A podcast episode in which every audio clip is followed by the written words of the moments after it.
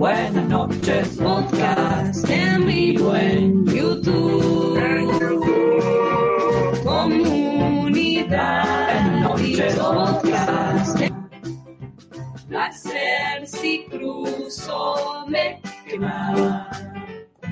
Hola, soy José Luis Centurión. De los hornos me llamo Joel, soy de...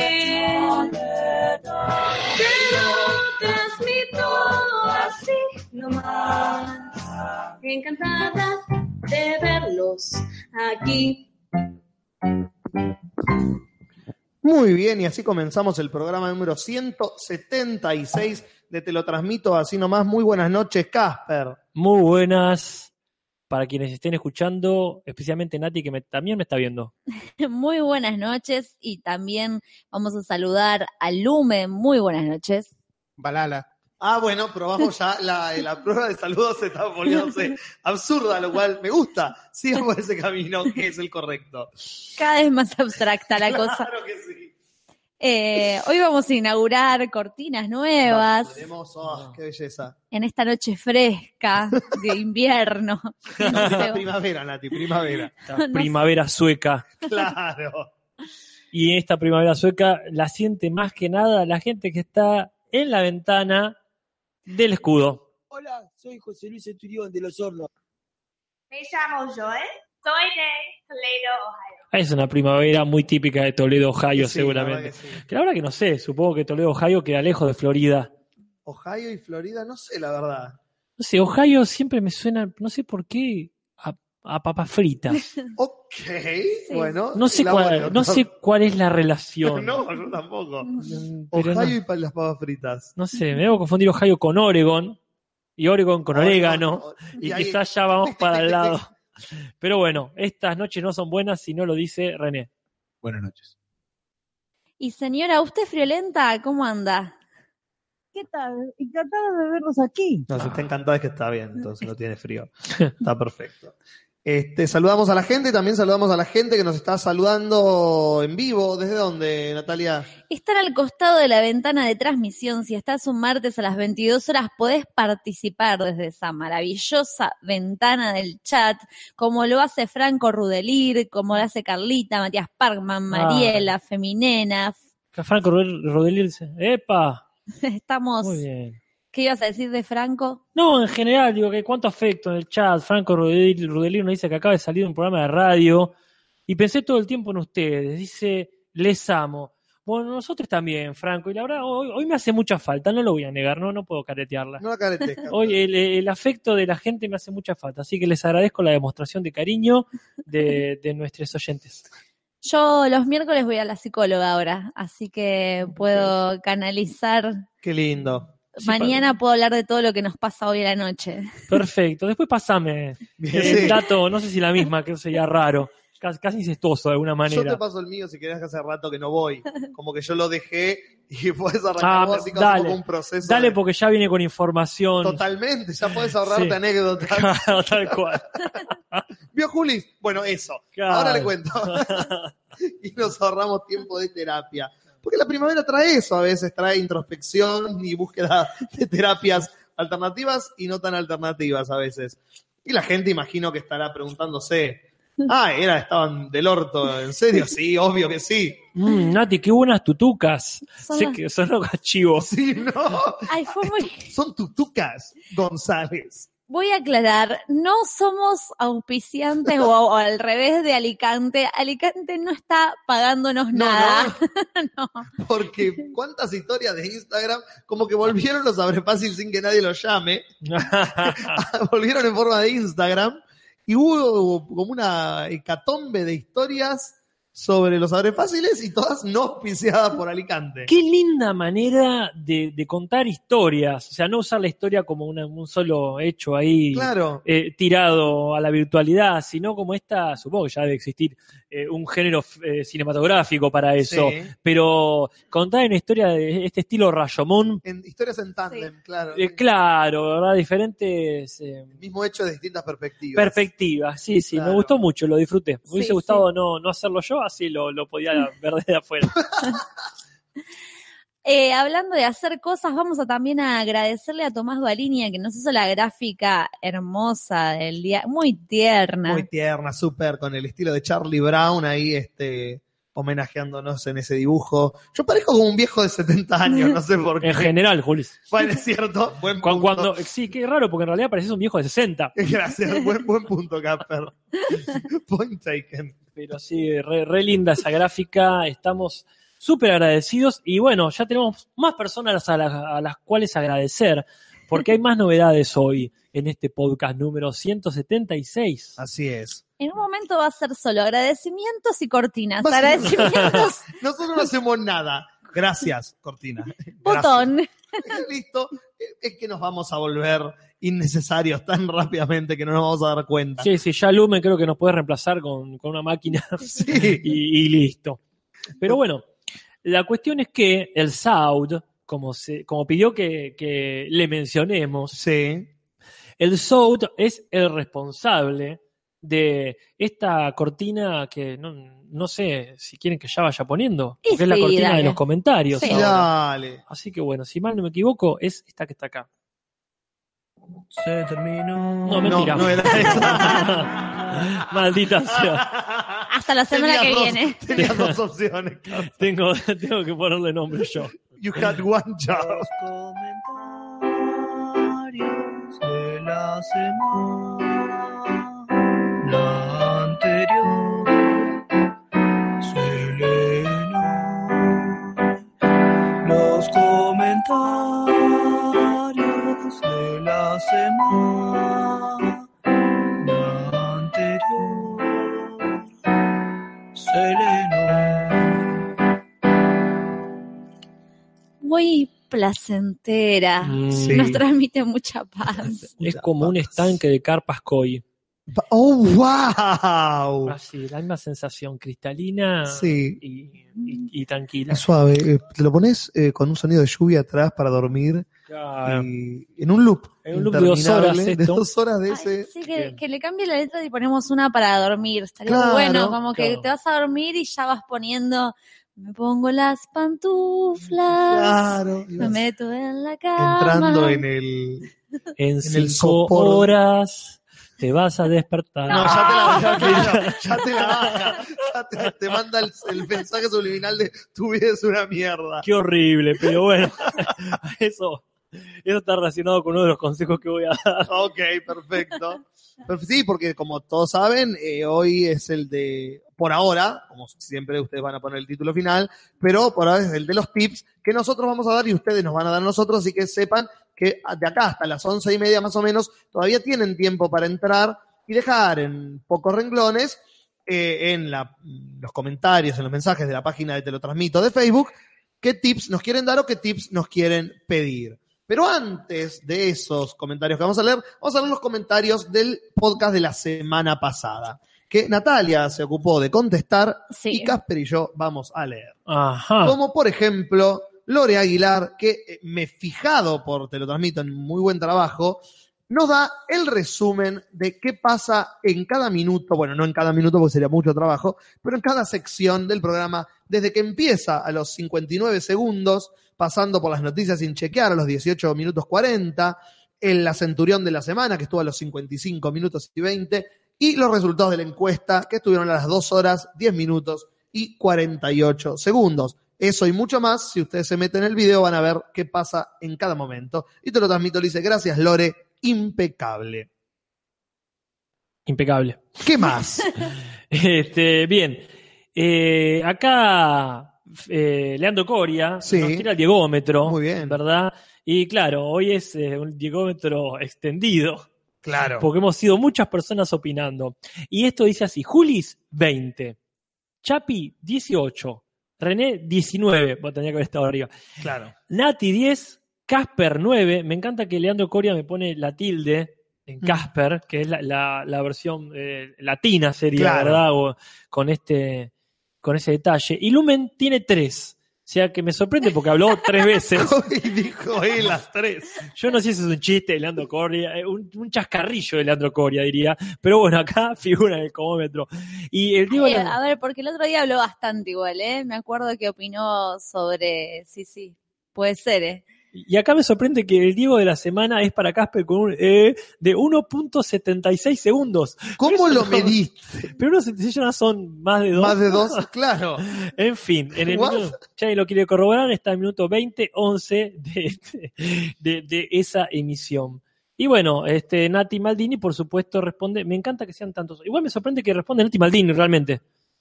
En respuestas no, no está el. Ah, no entré a mi sesión. Ah, no entré a la sesión del teletransmito y lo respondí desde mi sesión, entonces. Acá dice Nati Maldini. A no ser que hayas hackeado la, la cuenta, Claro. la hermética, eh, la inviolable cuenta. Debe ser, es por culpa de los trolls que se meten a opinar sobre otras cosas mías, entonces es como que cada tanto me salta la, y es, me meto desde mi cuenta a contestar, pero todo por culpa de los trolls. Siempre. Todo es culpa de los trolls.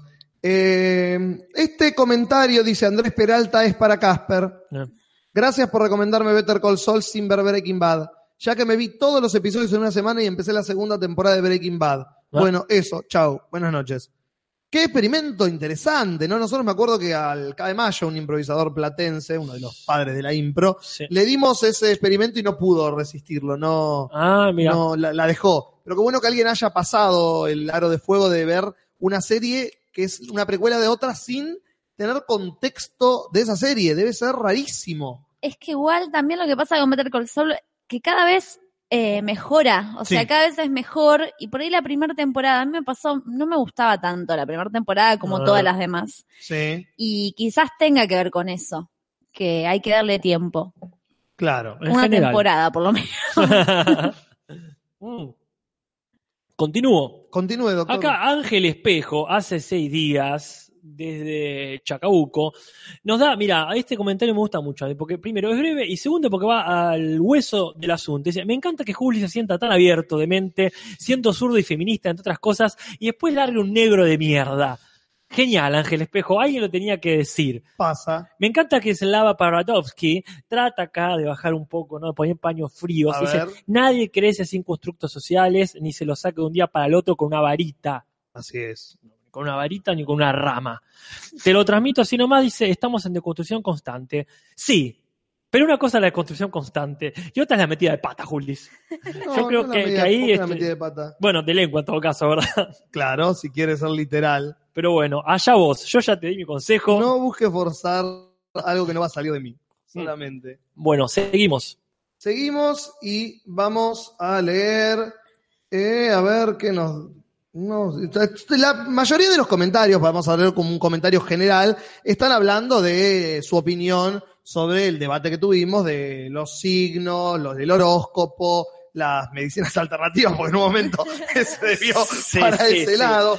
Estoy tratando de buscar. Ahí eh, caímos todos en la chicana de Julis. ¿viste? Porque no teníamos que, sí, sí, Lo este, siento. pero no es culpa nuestra. Nosotros Mira. no teníamos que haber permitido eso. Porque no estábamos hablando de medicina, ni de medicinas alternativas, ni siquiera de ciencia. No. Estábamos hablando en general de todo ese mambo místico, bolsa de gatos mentalista. Y no era la idea ponernos a, a tratar de defender algo que no queríamos defender.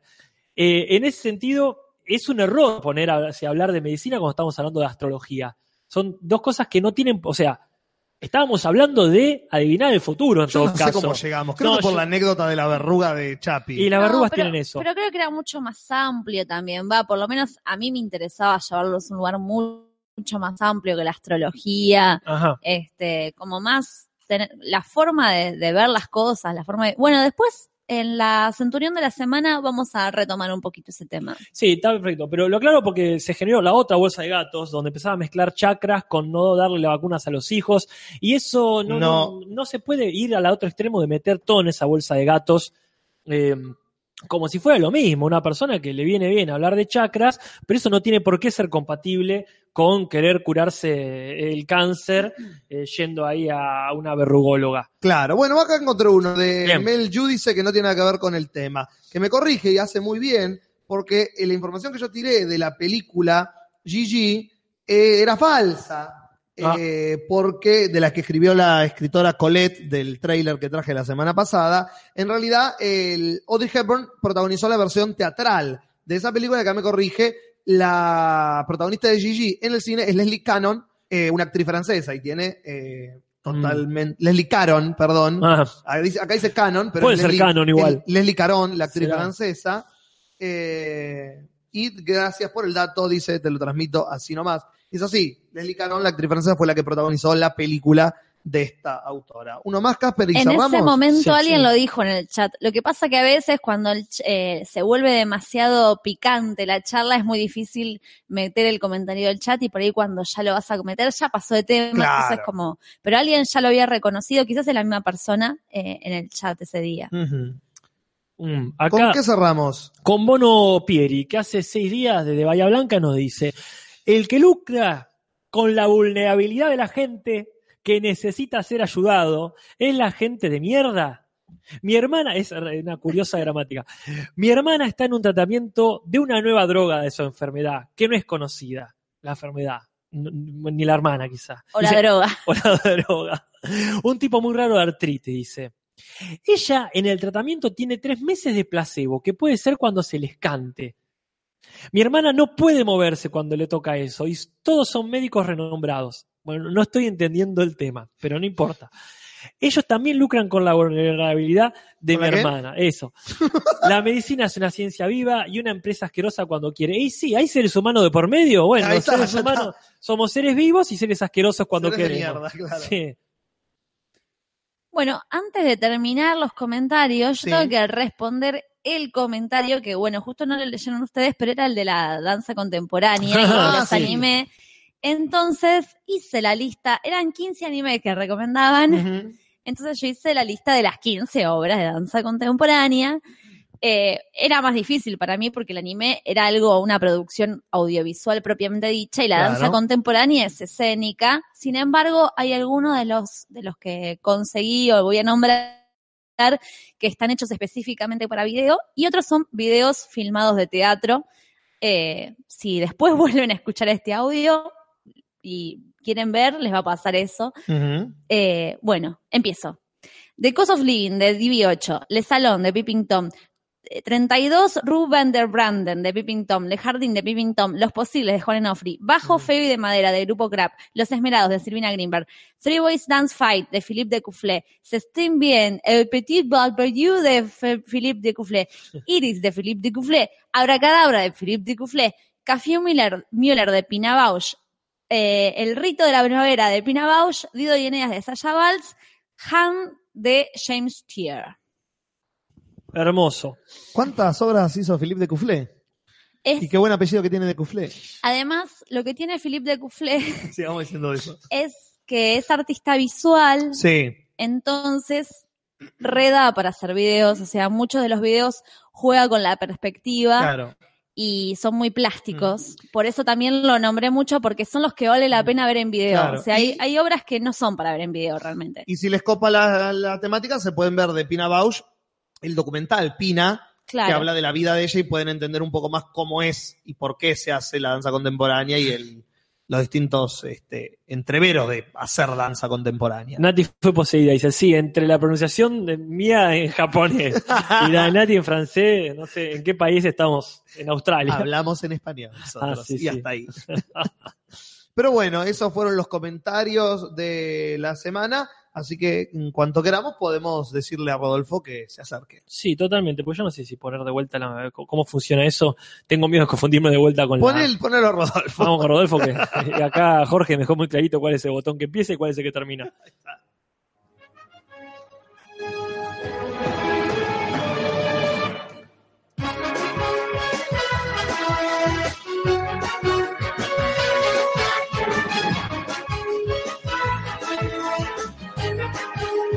Gracias, Rodolfo. Noticias de la semana y vamos a empezar, como siempre, con las noticias de mierda primero. Y en este caso es una muerte, como ¿quién suelen ser las noticias de, de mierda, Eh, porque falleció el cantante francés Charles Aznavour. ¿Murió Charles Aznavour? Falleció el día de ayer. ¿De vuelta? No, de vuelta no, estaba vivo Ah, y falleció a los 94 años de un frío francés que ni te cuento. Ese Él- que cantaba Venecia sin ti.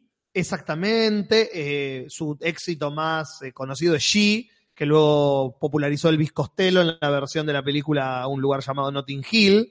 Eh, She, eh, temas como La Bohème, como Venecia sin ti, de sus más conocidos.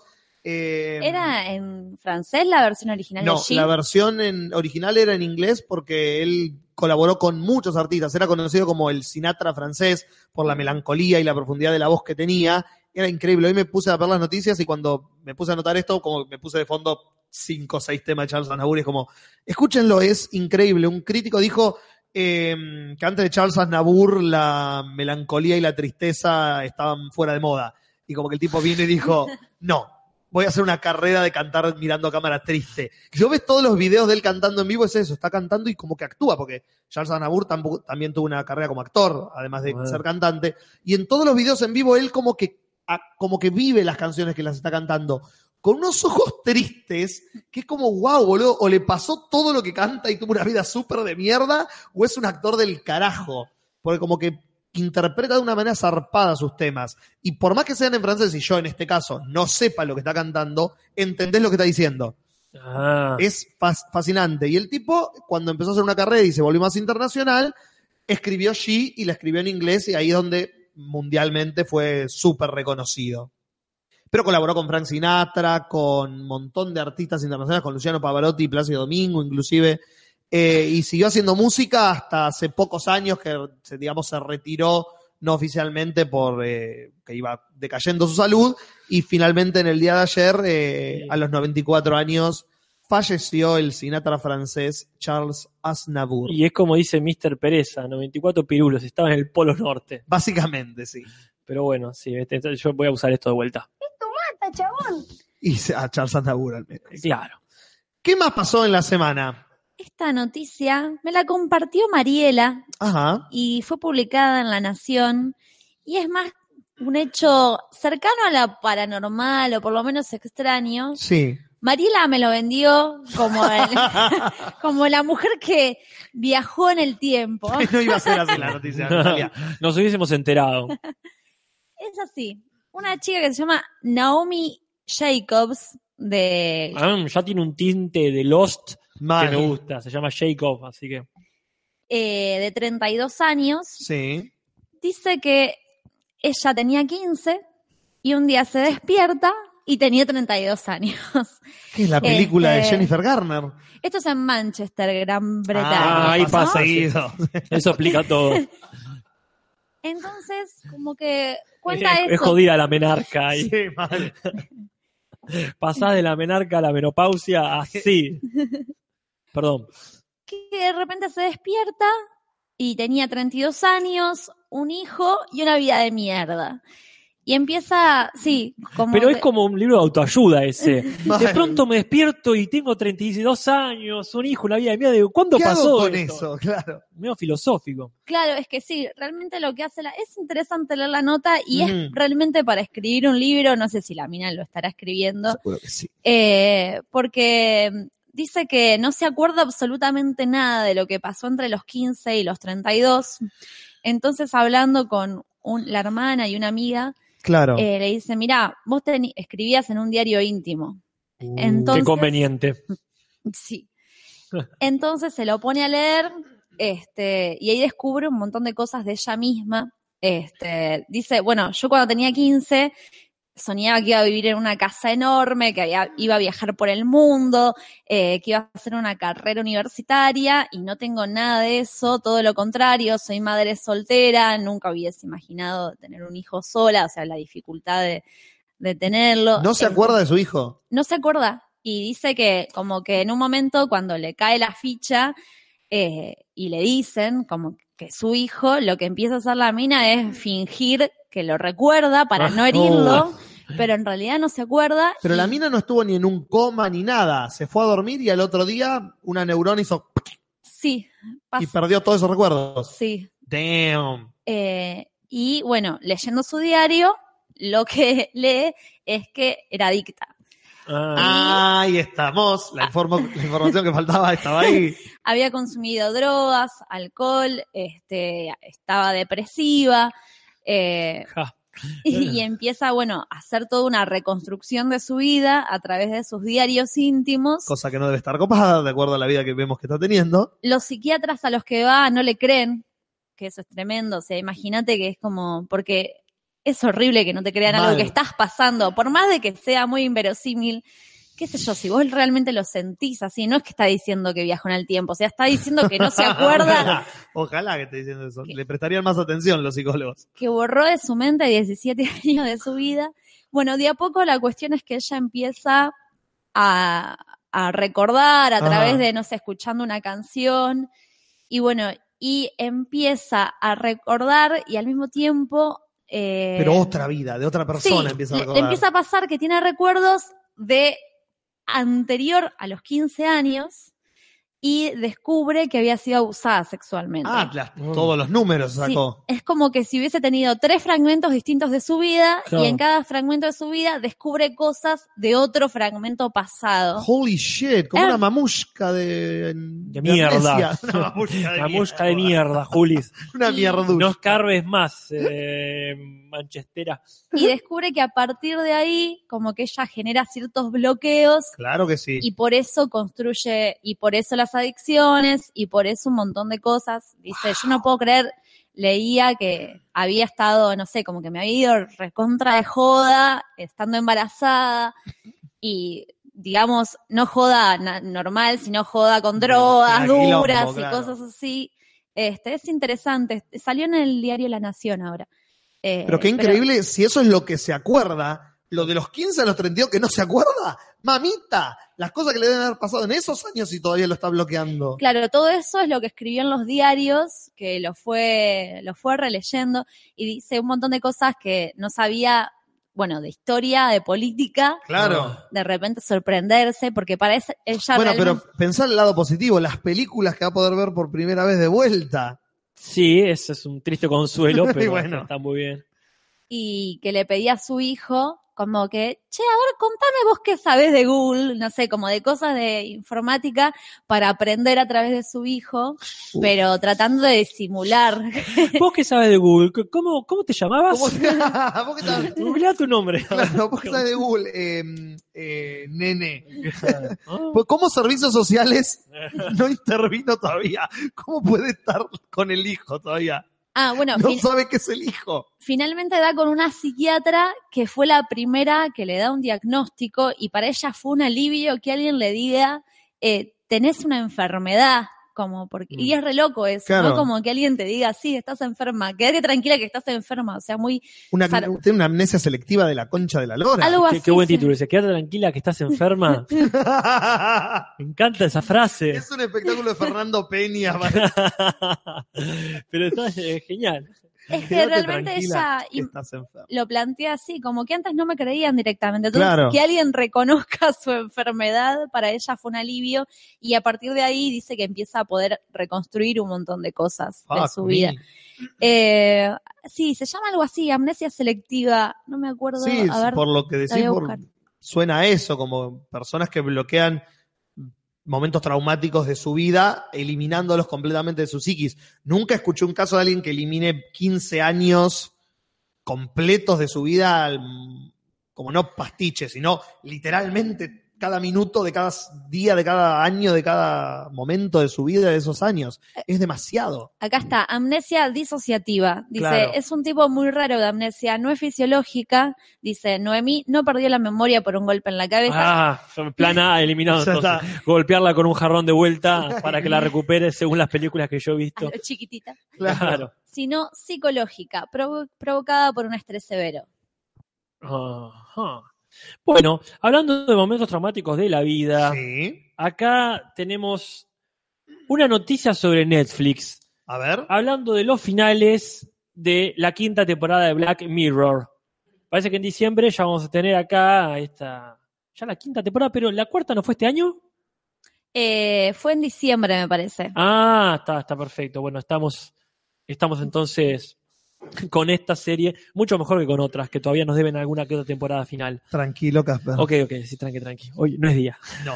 La cuestión es así. Parece que como ya hubo bastante desilusión, y doy fe, con la- algunos capítulos de la cuarta temporada, Sí. ahora están diciendo, bueno, vamos a hacerlo interactivo. Si no te gusta el final de X capítulo de Black Mirror, podés cambiarlo. Y van a hacer ahí una Un elige tu propia aventura. Uno elige tu propia aventura, una especie de cosa de videojuego. Me ¿sí? gusta. Entonces van a, van a hacer eh, interactivo esto de una, una versión o varias versiones distintas en las cuales HBO ya está metiendo mano para ver cómo también cómo puede hacer esto con, con Claro. sus propias propuestas de videojuegos, que está tratando de, de lucrar con eso también. Así que bueno, estamos todos esperando que de una u otra forma mejore una cosa que para mí personalmente ya no da para más. ¿Y cuántas veces podés contar el mismo cuentito? Ya van cuatro años de la tecnología es mala y nos va a destruir a todos. Eh, ¿Cuántos chips te pueden meter en los ojos? Exactamente. Y otros cuentos cortos de Isaac Asimov.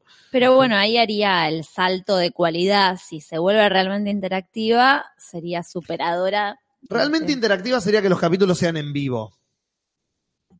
Que los actores Como- estén actuando mientras como teatro. Como las historias de Instagram que hacemos nosotros. Ah, Pero nos llega el mensaje de no, eh, eh, ese abre fácil, abro bien. Entonces tienes que abrirlo de vuelta, pero bien. Sin que se rompa, porque el público quiere que se abra bien. Si no, no es interactivo. Post facto no es interactivo, porque ya está filmado. No lo puedes cambiar. Puedes cambiar que, ter- que termine distinto, pero no lo que vos querés que termine. Hablando de eso, yo creo que la otra vez me quedé con ganas de decir algo de American Vandals, Sí. por esto de que hablamos de la tecno el final o el mensaje que es la tecnología es mala, ¿no? Que hay muchas series o películas que dicen tener cuidado porque te va a destruir, eh, o de esto de la generación nuestra es la peor. Y en Sí. American Vandals dan otro mensaje mucho más positivo y, y esperanza- esperanzador sobre nuestra generación, que es, eh, somos una generación que sí, que es verdad, que solemos tener varios escudos, que solemos escondernos atrás de un personaje, pero los medios y las circunstancias de la actualidad genera eso y quizás sea la única forma o la mejor forma que encontramos como generación para vincularnos con los otros. Lo importante sí es tener personas que te conozcan sin esa máscara. Claro. Y Ah. genera como un mensaje súper bello y es- sí sobre las nuevas generaciones en relación a la tecnología.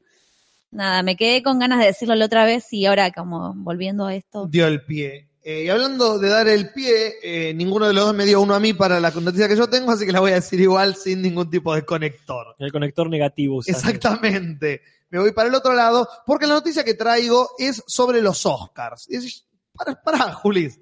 Es en marzo los Oscars. Bueno, está bien. Cuando te querés acordar, ya, Ya, pasaron totalmente. 32 años. y estás en y tenés un Manchester. hijo y sos una drogadicta. Pero no, eh, los Oscars son en marzo, sí, pero antes de que se den los Oscars, antes de que se den las nominaciones de los Oscars, hay una categoría en particular que se pone a laburar de antemano. Y esa categoría es película extranjera. ¿Por qué? Porque en los meses de diciembre, eh, de, de septiembre, octubre, noviembre, diciembre, cada país empieza a preseleccionar qué película de todas las que se estrenaron en su país es la que van a enviar como candidata a quedar nominada. Y le Ah, tocó esta semana el turno a Argentina. Y el país en el que vivimos en este momento eh, Argentina, sigue siendo Argentina, Julio. es un poquito Argentina, cada vez es Argentina, me parece. Eh, decidió que la, nomin, la prenominada a los Oscars por Argentina sea nada más y nada menos que El ¿Y Ángel. cuál va a ser? La mejor película argentina del año, eh, saliendo del año pasado que decidieron mandar a Sama y los que la vieron, los que nominan al Oscar dijeron, la concha de tu hermano, voy a nominar a esa pobre me, me dormí, dijeron. Eh, claro. Estaba muy buena, eh, se veía todo muy lindo, Sí. pero para nominarla tenemos que verla Y completa. no podíamos, nadie pudo. No conseguimos testigos que digan que la vieron entera. Entonces no la pudieron nominar. Entonces dijeron, vamos a mandar El Ángel, que es zarpada película argentina, y quedó seleccionada, entre otras que se estrenaron este año, como la que juntó más votos de la Asociación Argentina de gente que ve cine, no sé cómo se llama. Eh, la votaron y va a ir, veamos, en febrero, cuando se den las nominaciones, si queda entre las cinco finalistas para estar nominada a los Oscar 2019. Espero que sí, porque realmente es increíble el ángel. Sí. No, todavía no, pará, no, no, Para- lo dijiste con el tono de esto mata chabón. es cierto. bueno, eh, Nati, eh, ¿venís vos? Eh, no, porque hubo un error en el, en el chequeo de noticias y yo Ah. tenía la noticia de Black Mirror. Ah, pero mirá, acá, porque el chequeo lo hicimos con Juli, me parece. No, Nati lo dijo, Yo la- pero. Sí, sí, no me noticia de Black Mirror, pero Ah, Era esa noticia de Black Mirror. Claro, perdón. Interesante. Bueno, entonces nos quedamos sin. Yo no tengo más. Yo tampoco. Bueno, voy directamente entonces a la sección que más me gusta, o quizás es la cortina que más me gusta. No sé, no lo tengo decidido.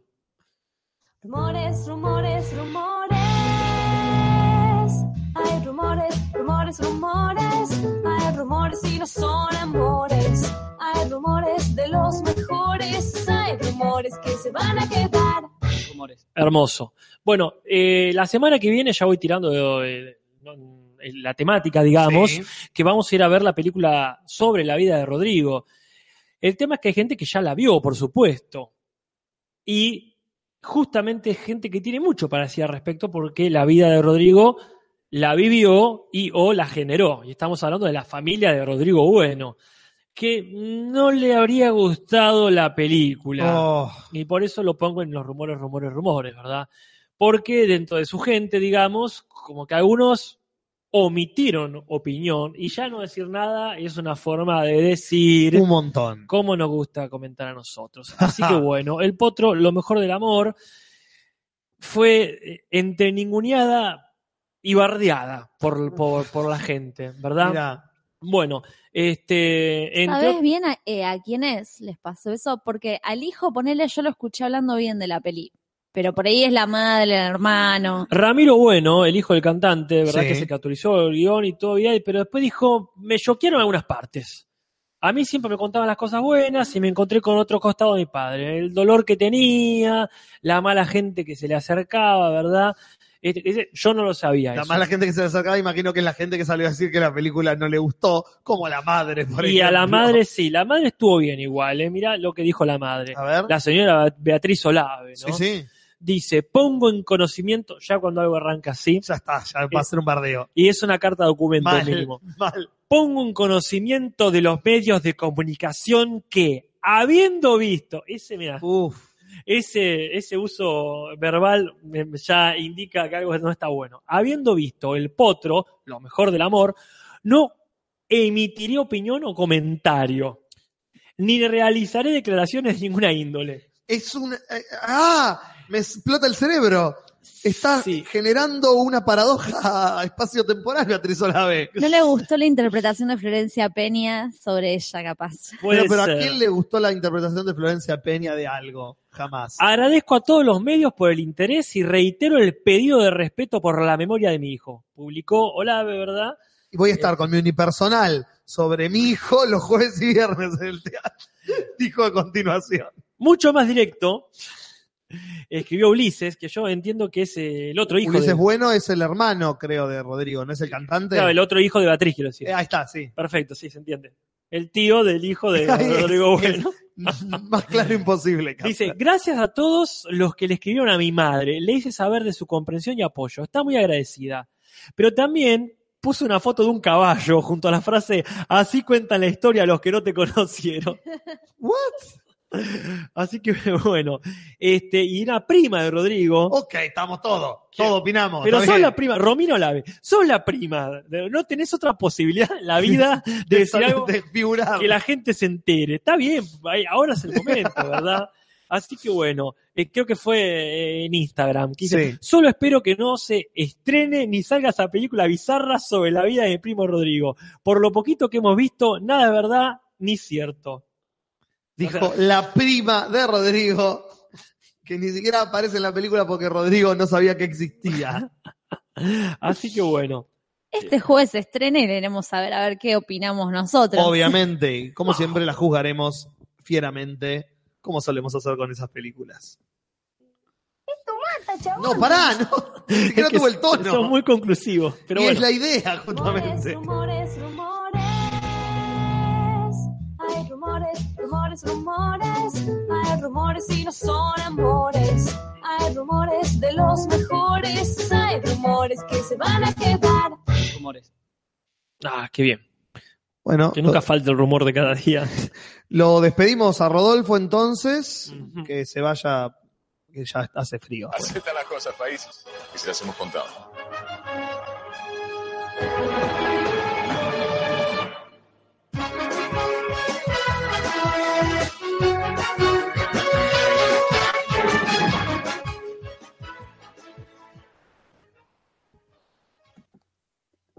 Tres tristes, tres trailers, tres tristes, tres trailers, tres tristes, trailers de Julis.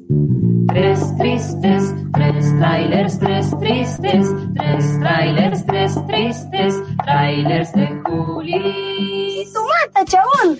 Pero no mata tanto como lo decepcionante del primer tráiler de la nueva película, de la saga interminable ya, hinchapelota ya, innecesaria ya, de los X-Men. No quiero más películas de los X-Men. ¿Sabes qué? Me cansé. Vi el tráiler y me pasó eso. A mí me gustan mucho las películas de los X-Men. Y hasta te acepté la nueva generación como, bueno, es un refrescante. Es como vamos a empezar de cero, vamos a ver si estos chicos lo hacen bien y algunos están muy bien. Entonces vamos a dejarlos experimentar un poquito. Pero ya estoy hasta los huevos, no quiero más.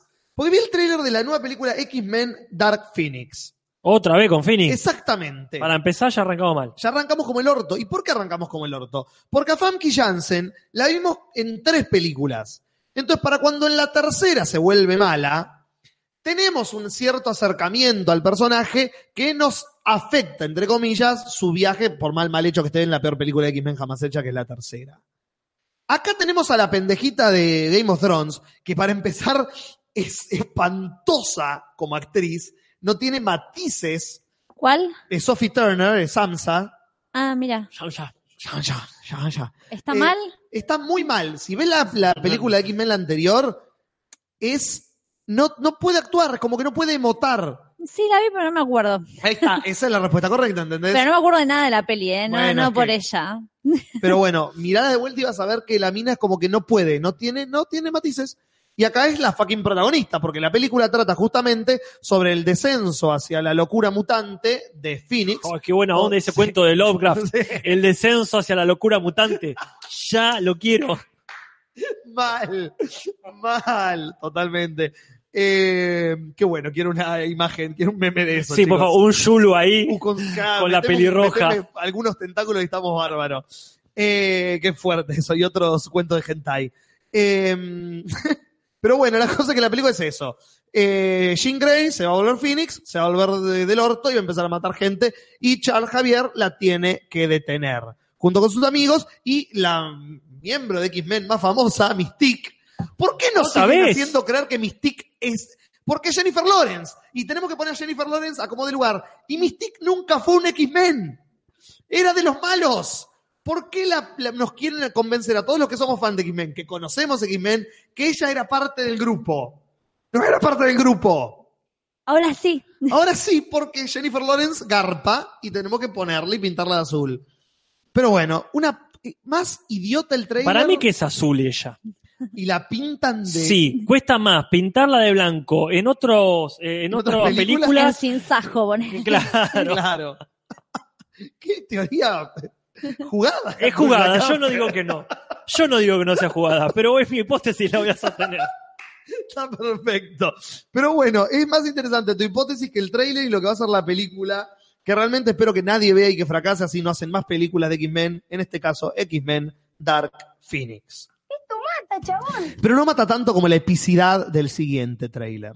No mata tanto como las ganas que te dan de verla después de lo que fue la primera. No mata tanto como las ganas de ver esa pelea que muestra en el tráiler en Creed 2. La secuela de Creed que cuenta la historia en este caso del pibe ya exitoso en el medio de una batalla con el hijo del el rival más famoso de Rocky Balboa. Estamos hablando justamente de Iván Drago. Porque el hijo de Iván Drago, entrenado por su padre, reinterpretado nuevamente por Dolph Lundgren, lo desafía al hijo de Apollo Creed, al cual él mató en la pelea, este eh, Adonis Creed, y le dice, vamos a pelear como pelearon nuestros padres. Y Rocky, ya más viejo, y imagino que todavía con cáncer, le dice, no te conviene, no te con- el tipo es un enfermo, es un psicopatín y te va a matar, y el tipo dice, lo tengo que hacer por mi padre. Y en realidad el trailer te muestra que el pibe se está volviendo exitoso y se está poniendo un poco orgulloso, y lo que lo mantiene, lo que lo impulsa es el ego más que la memoria de su padre. Entonces esta película me parece que está muy bien el tráiler, que nos cuenta una historia más profunda y tridimensionaliza más al personaje de Adonis Creed en si la batalla que quiere lograr es por él o por la memoria de su padre. Y imagino que si Stallone está tan bien como en la primera, finalmente no van a tener otra que darle el Oscar a mejor actor de reparto, porque si no se muere en esta, pega en el palo. La iremos a ver, a hacerle el aguante. Sí, porque la 1 fue fantástica. Esperemos que la 2 sea tan buena. Hablamos nada más y nada menos que de Creed 2. Chabón. Pero no mata tanto como lo bizarro de este tráiler. Y ver, digo lo bizarro porque lo bizarro de la idea, lo bizarro de la ejecución, pero lo esperable de la gente que lo hace. Estamos hablando de Holmes y Watson. Si yo digo Holmes y Watson, vos decís, ah, mira, con Robert Downey, no. Ah, con Benedict, menos. Con Will Ferrell y John C. Reilly. Porque de los creadores de Hermanastros, que es la mejor comedia de la dupla jamás hecha, los creadores de esas comedias absurdas, bizarras y enfermas que a mí me encantan, de Adam McKay y Will Ferrell, llega esta versión en comedia de la película de Robert Downey Jr., básicamente. En este caso, Will Ferrell es Sherlock Holmes, John C. Reilly es Watson, y se enfrentan a un Moriarty interpretado por Ray Fiennes, en este caso, ¿Quién es Rain Fiennes? Voldemort. Ah, pero mira vos. Así es, y eh, el tráiler es básicamente chiste absurdo tras chiste absurdo, pero en este caso en la Inglaterra victoriana, eh, que tienen que proteger a la reina de un intento de asesinato. Acá la gente en el chat parece que no le gustó. Están diciendo que es una garcha. Que la sigan chupando. no, a mí me encantan esas comedias, no puedo, yo las defiendo hasta... A ver, hay películas malas. A mí Talladega Nights, por ejemplo, no me gustó. Y es una de las favoritas de la gente. A mí esa no me gustó. Pero Bob- eh, Anchorman, eh, Hermanastros y el resto de las películas de Will Ferrell, sobre todo las que está con John C. Reilly, son excelentes. A mí me encantan y el humor que tienen es el humor que a mí me gusta, que es un humor absurdo y idiota, básicamente. Así que le pongo todas las fichas, sobre todo siendo una película de Sherlock Holmes, que es uno de los mejores personajes ficticios que existen. Acá Gabriel Galdame dice, está Hugh Laurie también. Hugh Laurie hace de Mycroft Holmes. Ah, Tiene un elenco secundario, Steve Coogan está también. Tiene un elenco secundario. eh, Cuba Gooding Jr. Steve Coogan, sí, Steve Coogan Gooding Jr. Sí. No, es un actor inglés que hizo Filomena con Judy Dench y un montón de otras películas eh, muy buenas. Pero la verdad que recomiendo que vean el trailer y lo juzguen por ustedes mismos, pero yo lo recomiendo muchísimo. El trailer de Holmes and Watson. Esto mata, chabón. Pero no mata tanto como el teaser. Y acá traigo un último teaser, El ni siquiera teaser, trailer. El teaser. el teaser de la nueva película Ah, de no. una estrella del rock. Porque en las la- a la orilla del tráiler que salió de Rapsodia Bohemia, la historia de Freddie Mercury, llega atrás de este tráiler Rocketman. Y Rocketman, como su nombre lo indica, es la biografía de Sir Elton John. En este caso, Ah. protagonizada por Taron Egerton, el protagonista de Kingsman, eh, pelando sus matices dramáticos y bio, de biopic en este caso, Ajá. se transforma en Elton John para darnos un pasaje por toda la carrera del cantante, desde sus años más mozos cuando la pegó, hasta los últimos años de carrera cuando es la superestrella interplanetaria que es Elton John hoy en día. El trailer pinta muy bien. Yo no sé si canta él o hacen playback de las canciones, pero si canta él, la voz es idéntica a Elton John, lo cual ya me da un poco de sospecha de que no es él el que canta. Ah. Pero el trailer pinta épico como todas las biografías de cantantes de esa época, porque va a haber mucha, mucha droga y mucho, mucho sexo y mucha, mucha fiesta, porque cantante de rock pop de los 70. Así que recomiendo que vean el teaser. Imagino que en las próximas semanas va a estar saliendo el tráiler oficial de la película de Elton John, Rocketman. Esto mata, chabón. Pero no Opa. mata tanto Había como más. un actor gordo vestido de blanco. Porque vos dijiste teaser, teaser, teaser, y a mí se me frunció el esfínter. ¿Qué, ¿Qué pasó? teaser salió? No teaser nada. Ajá, el teaser de la próxima temporada de Daredevil. Ah, sí. ¿Lo viste? No lo vi porque las colgué las series de. Bueno, yo de tampoco vi, este, creo que vi el primer capítulo de la segunda temporada y colgué. Pero justamente porque no estaba, o no estaba tan presente como yo quisiera, Nuestro héroe personal. por supuesto. ¿De quién estamos hablando, Juris? Vincent Donofrio. Donofrio. Yes. Y arranca ya así el Uy, qué teaser. bien, ahora lo quiero ver. Con el gordo frente al espejo. Tendría que ser toda la temporada así. Sí, obvio que sí. El gordo frente al espejo, calzándose su traje blanco. ¡Ah! Se pone el traje blanco. está con una camisa negra. Ay, yo te lo digo, Juli, se No. está, Juli se está agarrando la cara como mi pobre angelito y está bien. Es, Es- el Kingpin, Kingpin. El Kingpin Ay, de no la entiendo gente. nada de lo que están hablando. Es, eh, ¿Viste el personaje que hace Vincent Donofrio en Daredevil? No, Bueno, ¿Viste Daredevil? no. Bueno, es un superhéroe que no importa. porque Porque el está- malo es lo que importa. ¿A Vincent Donofrio lo ubicás?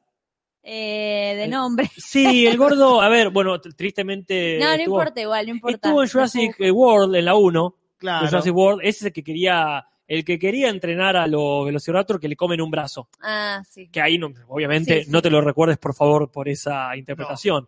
Este, eh, no, es, es un grosso el tipo. Y a- acá pela, pela, pela. Uh. Es, es, este, es el, el mafioso más malo de todo el universo de, de Daredevil, digamos.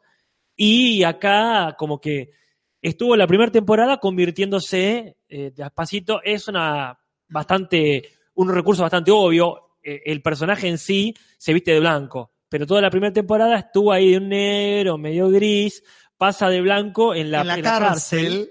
Vestido de blanco de, de uniforme de presidiario, y ahora ya está libre, por lo que veo, Ah, y se está poniendo el traje como diciendo, ya está, ya soy yo, chicos. Si antes pelaba, de los cómics. El traje que característico del personaje. suele ser también malo de, del hombre araña, Así etcétera, es. etcétera.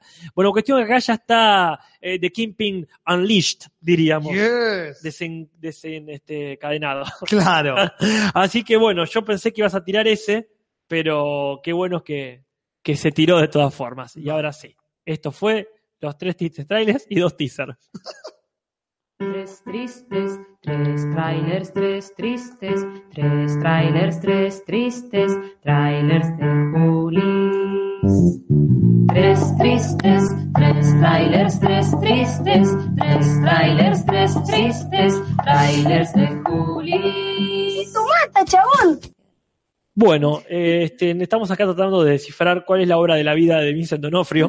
Y Hombres de Negro 1. Sí, pero El no, bicho. no me acuerdo nada. No, es la cucaracha. Es el Claro, chabón que, le- claro. que, que es un pellejo, bueno, es verdad. Pero no creo que esa sea. La No. voz sí, es la obra de su vida esa. Y esa Full Metal Jacket. eh, bueno, ley- La Ley y el Orden Criminal Intent, que es la serie que hizo por casi 10 años, que lo que actúa en esa serie es increíble. Ah. Eh, cada cosa que hace Vincent Donofrio es la obra de su vida, siento. Claro, el tipo porque- se redefine con cada personaje que hace. Ajá.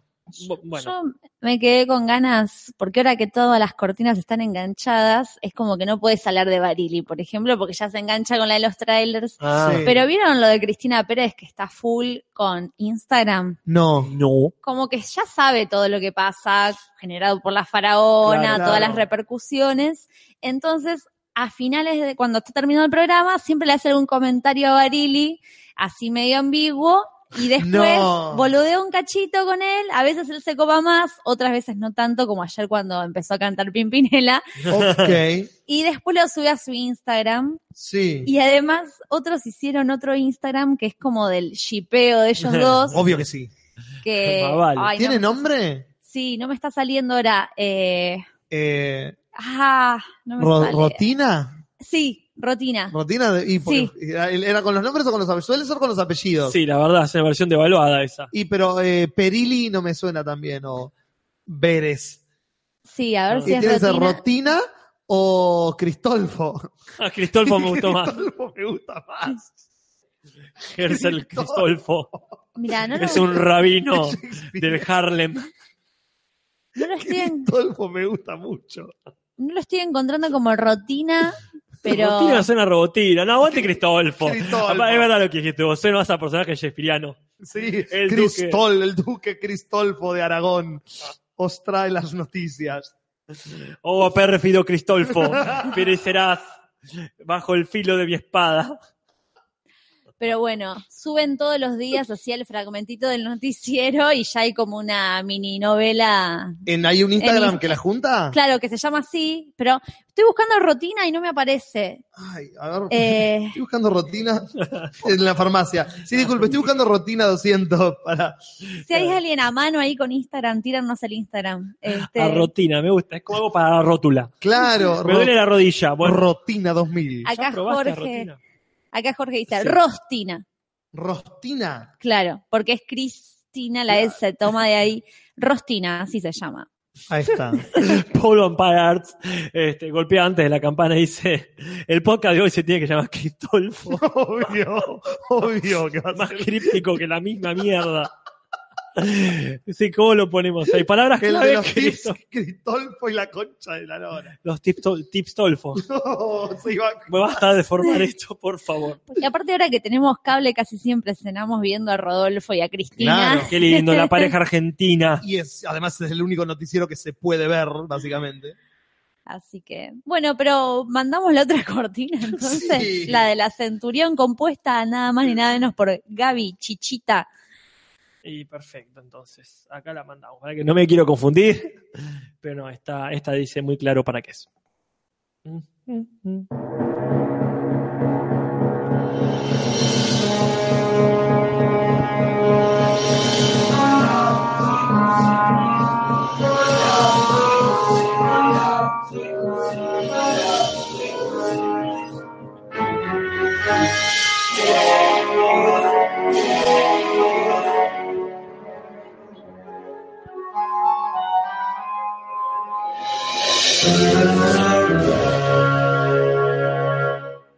Es como toda la epicidad, epicidad junta Mal. en un tema, porque a mí me parece que arranca como el tema de Volver al Futuro.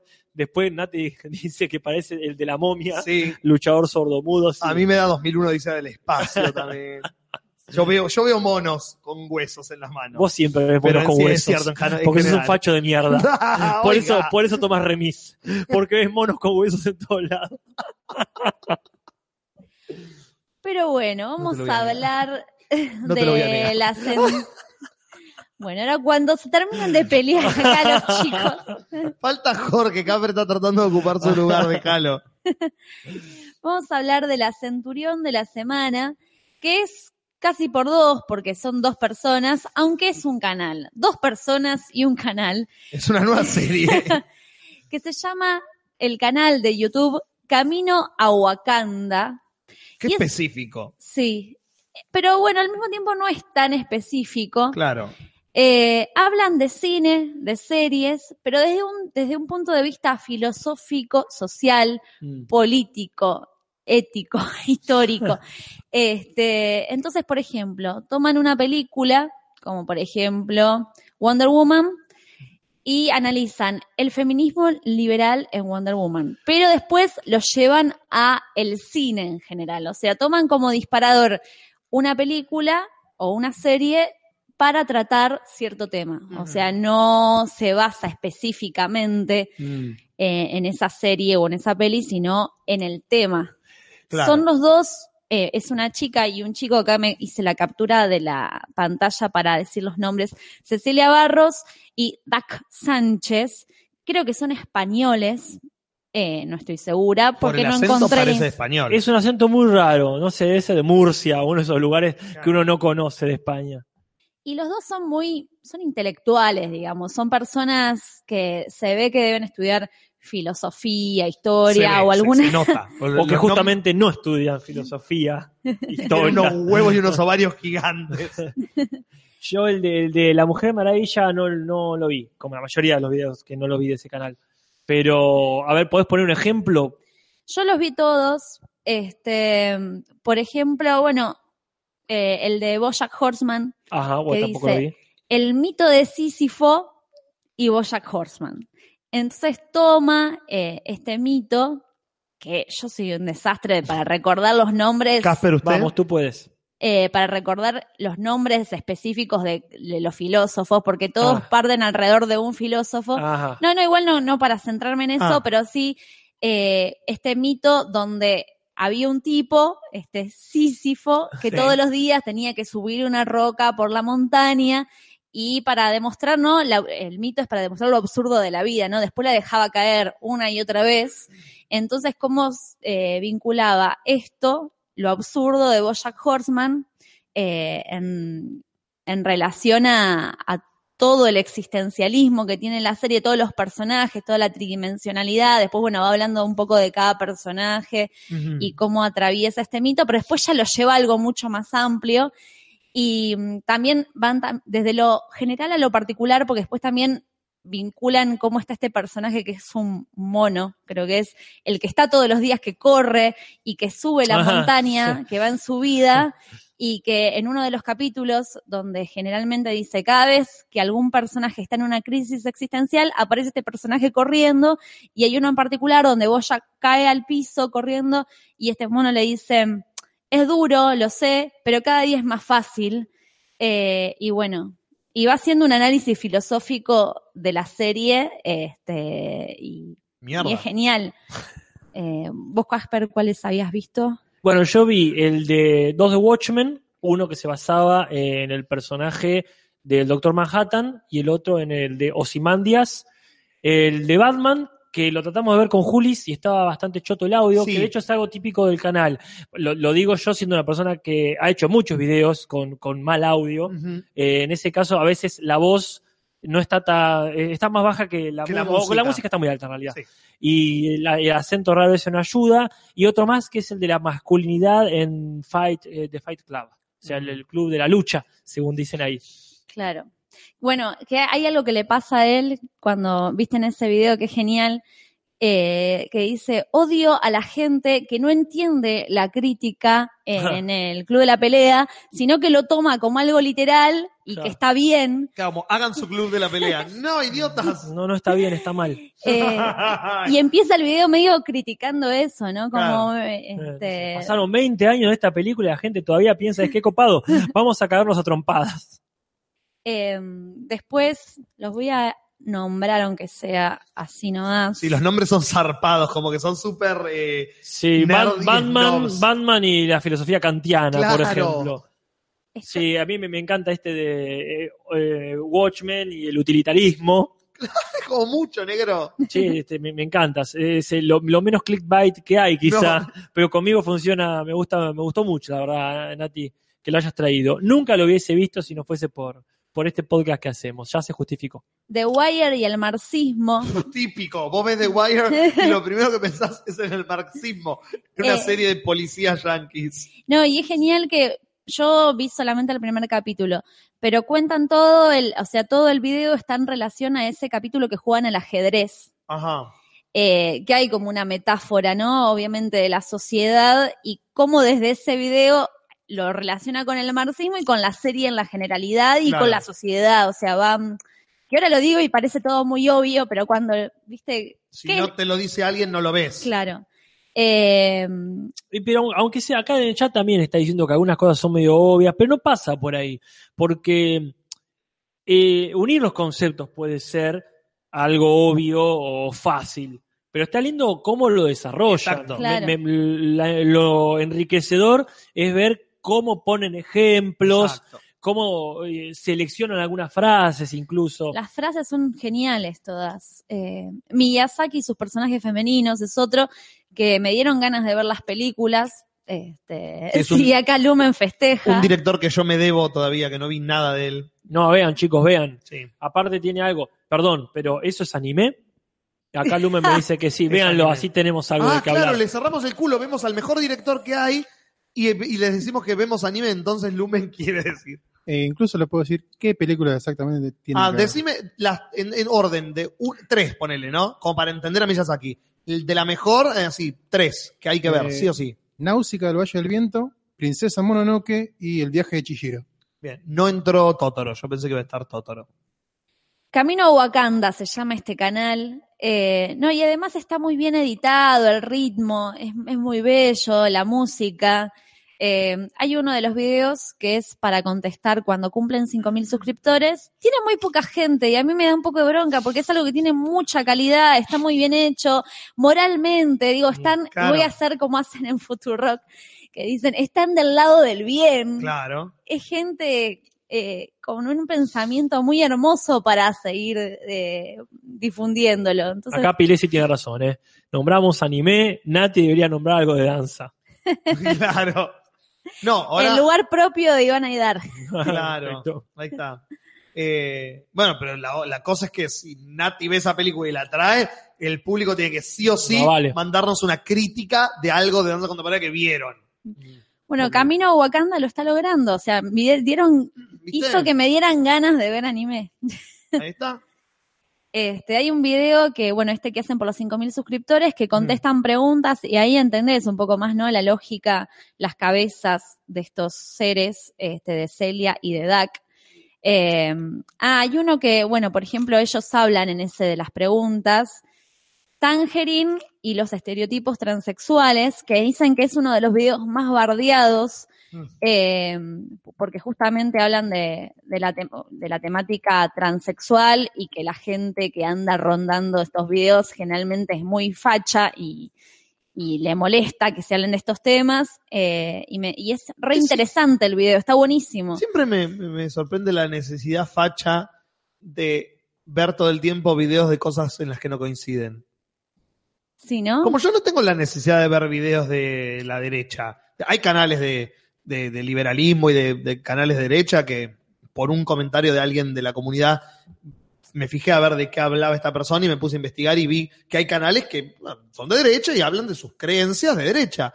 No me puse a ver porque no me interesa. Pero es increíble como siempre del, del otro lado tienen esa necesidad de consumir las cosas que odian para poder criticarlas, no dejarlas existir. Las tengo que ver y las tengo que bardear. Ay, hay una frase genial ahora que decís de la derecha, Mm. que yo la otra vez dije esto de también que hay mucha gente eh, machirula de izquierda obvio. y ellos ponen una frase, no sé si es en este video de Ta- Tangerine, se dice, lo estoy- Tangerine es la, una película de- del año pasado. sí, pero no sé si lo estoy pronunciando Sí, bien. es Tangerine. Eh, que dicen, por ejemplo, ah, no, la voy a buscar, la voy a buscar y después se las leo porque hace una, un análisis sobre esto y es, está muy buena. Mm. Pero bueno, no, no pierdan el tiempo, vayan a ver este canal, recomiéndanlo, hagamos que, que llegue, tengan más que a los suscriptores. 100.000 suscriptores, o por lo menos a los 10.000 al menos. Están en Twitter también. Suscríbanse, no tienen muchos videos todavía el canal, tiene 10, 15 videos por ahora, así que son cortos, los pueden consumir rápido y Qué bien la duración. mal. Un video de YouTube, 10 minutos es el, el máximo de, de- de atención que alguien hoy puede bancarse, creo yo, ¿no? No, no, no sé si está, pero me parece que en este caso, como es pesado también, es- sí, tampoco vamos, no, no es una Biblia, ¿no? Pero mm, eh, es la duración perfecta para desarrollar esa idea que quede claro y que lo puedas citar ahí después y quedar bien con los muchachos en el bar. Claro, porque lo bueno de los videos, por lo que yo vi, es que no, son, no es didáctico. El- Eh, claro. es muy como lo explica de una manera como Es para que lo entienda cualquiera. Es expositivo, pero no, eh, a ver, adoctrinante. No tenés que haber hecho la carrera de filosofía para entender por qué está nombrando a Kant en el video. No, de hecho, ni siquiera tenés que haber visto o leído eh, ni la película ni los cómics a los que se claro, refiere. porque habla de conceptos universales. No, es que es realmente eh, formativo. O sea, yo si fuera profesora de filosofía se lo mostraría a mis alumnos y alumnas, porque realmente te dan ganas de ponerte a leer. Así como Claro. digo, tengo ganas de ver estas películas de anime, me dan ganas de ponerme a investigar más sobre los temas que tratan. Claro. Y qué, qué mejor que eso, ¿no? Que te contagien. Matías Parman acá dice, yo hice un canal para hablar de la gente facha, este, y es excelente el video que hizo de Reacción a Todes, eh, muy bueno, Matías Parman, te hago tus, las felicitaciones públicas, este, búsquenlo, si no. ¿Cómo era el nombre del canal? ¿Se acuerdan? Para... No en este momento, no. Yo pongo Matías Parkman y coreanas. Y sale eso. What? That's weird. No, eh, tiene, tiene también este, un video de eh, reacciones al, al K-pop, Ah, que es como, para mí es eh, con el que rompió eh, el hielo Ah, claro. y, y es un gran aporte. Bien. Acá te lo resumo, dice, hoy en día están garpando más los videos entre 15 y 30 minutos. Me parece genial, será una, un buen dato para hacer tendencia. Claro. Pero claramente estamos hablando de un canal que tiene ah, eh, entre 3.000 vistas, 10.000, el video que más. Nuestro criterio No es el criterio. No, no nos hagan caso. No, y como bien pedo. dijeron en el chat, lo, hacen, lo dicen personas que hacen un podcast de dos horas sin cámara y masticando tutucas en el medio. Y si háganle caso, te lo resumo. En Es cierto. general. Ese es el primer tip de los que diremos esta noche. Matías Parman es eh, el nombre del canal. De Ah, Matías. Parman. No, ahí está. Como lo dijimos nosotros. Bueno, eh, Nati, realmente ha sido alta data. ¿Qué más podemos rescatar de este canal? A mí me gusta, por ejemplo, mucho No fue una pregunta para responder a mí mismo, ¿eh? No pareció, ¿eh? No, para poner un ejemplo. Eh, esto que en un video analiza esta postura kantiana de no hay que matar a nadie bajo ninguna circunstancia, vamos a ponerlo a, Batman. Y otro que agarra, en el caso de Watchmen, a Ozymandias y el utilitarismo y dice, está bueno matar a una persona si con eso salvas 30. Claro.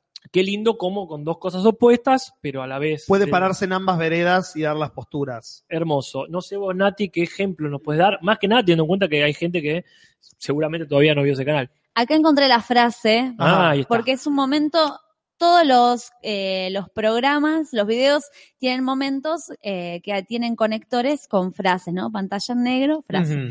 Dice, quien es feminista y no es de izquierda, carece de estrategia. Quien es de izquierda y no es feminista, carece de profundidad. Rosa Luxemburgo.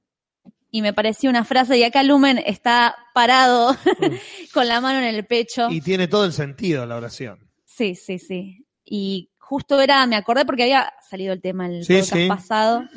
Eh, así que me voy a hacer una remera con esa frase. Me parece perfecto.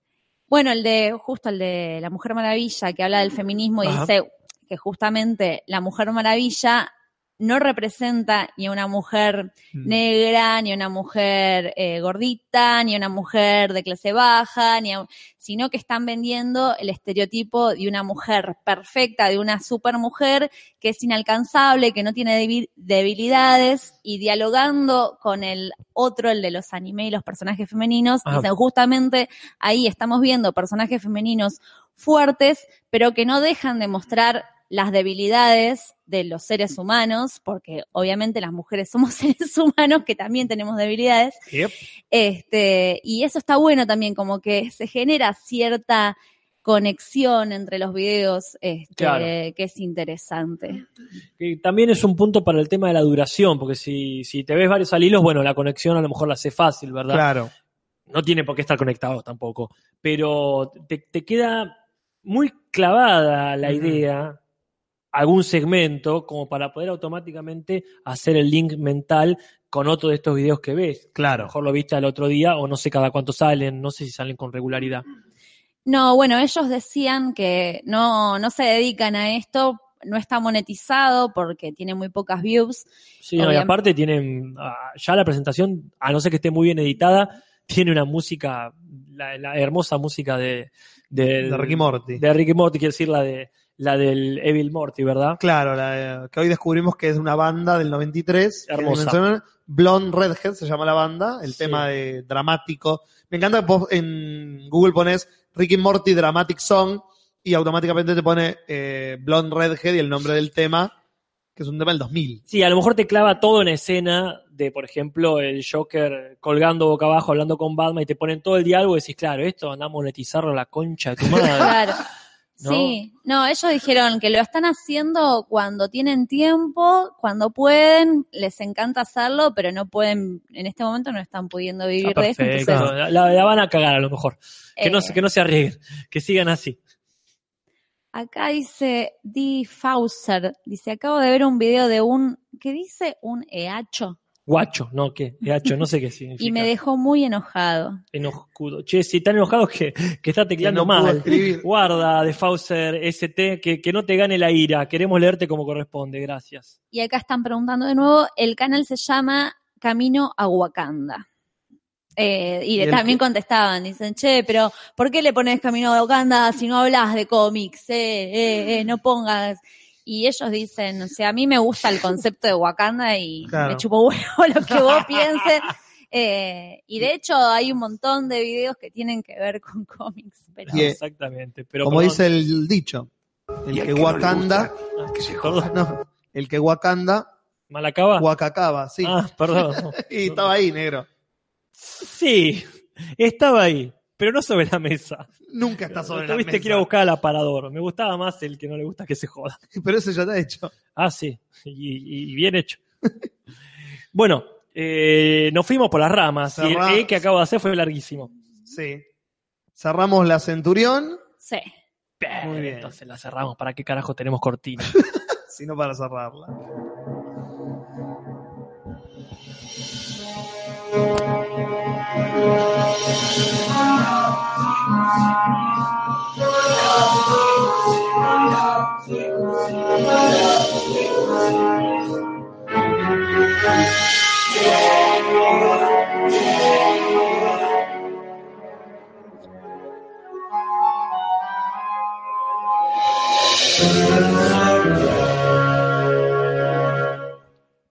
Muy fantasma de la ópera el final. Sí. Pero bueno, eh, vamos a pasar entonces a lo que nos compete en la semana de hoy, ¿no es así? Sí. Que es la consigna, pero no eh, leer los comentarios, sino la consigna que dimos que va a ser el tema, que va a ser los tips. Los tips. En este caso, nuestros tips. Pensamos qué cosas podrían ser útiles como consejos para la vida, para las personas que nos están escuchando, o también pensándolo como si tuviese que dar un... con- Me estoy por morir y te tengo que dar un consejo. Claro, me quiero dar. ¿Qué te doy? ¿Qué te digo? Bueno, más o menos va por ese lado. Y pensamos algunos cada uno que vamos a ir intercalando para que ustedes se los lleven y los tengan por siempre y para siempre. En este, Tatuados. En el momento dos corazones del podcast. ¿Quién quiere comenzar? Yo no. Bueno, Casper no. Bueno, yo empiezo. Dale, vamos a hacer así en el orden que estamos. Hoy hablé de Bojack Horseman justo, Sí. Y mi consejo fue, eh, porque vi, viendo la, la última temporada de Bojack, hay una escena que la ratona o rata Stephanie Stilton le da, que es la jefa de Diane, eh, le da un consejo cuando Diane está como muy atravesada eh, y devastada por la vida en búsqueda de sí misma. Entonces están charlando en una mesa y la rata o ratona le dice, mira, Diane, vos demandás exigencias imposibles a, to- a todos, inclusive a vos misma.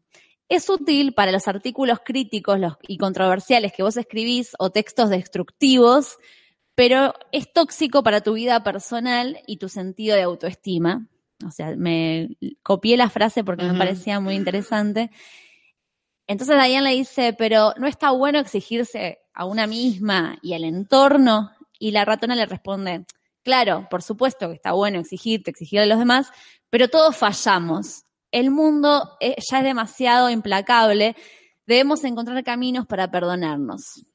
Eh, y me pareció súper hermosa. En ese momento a mí me atravesó un montón, porque yo también como que con, yo creo que Diane y Princess Caroline, las dos tienen como un nivel de exigencia hacia ellas mismas y a su entorno zarpado. Entonces la idea de poder perdonarnos y perdonar a los demás, más allá de nuestras exigencias, y entender que todo el mundo se equivoca, eh, me pareció muy hermoso como consejo. Entonces, mi consejo es ese, perdonémonos, perdona al otro, perdonate a vos mismo, todos fallamos, todos somos la, en- todos estamos en la misma en cierto punto.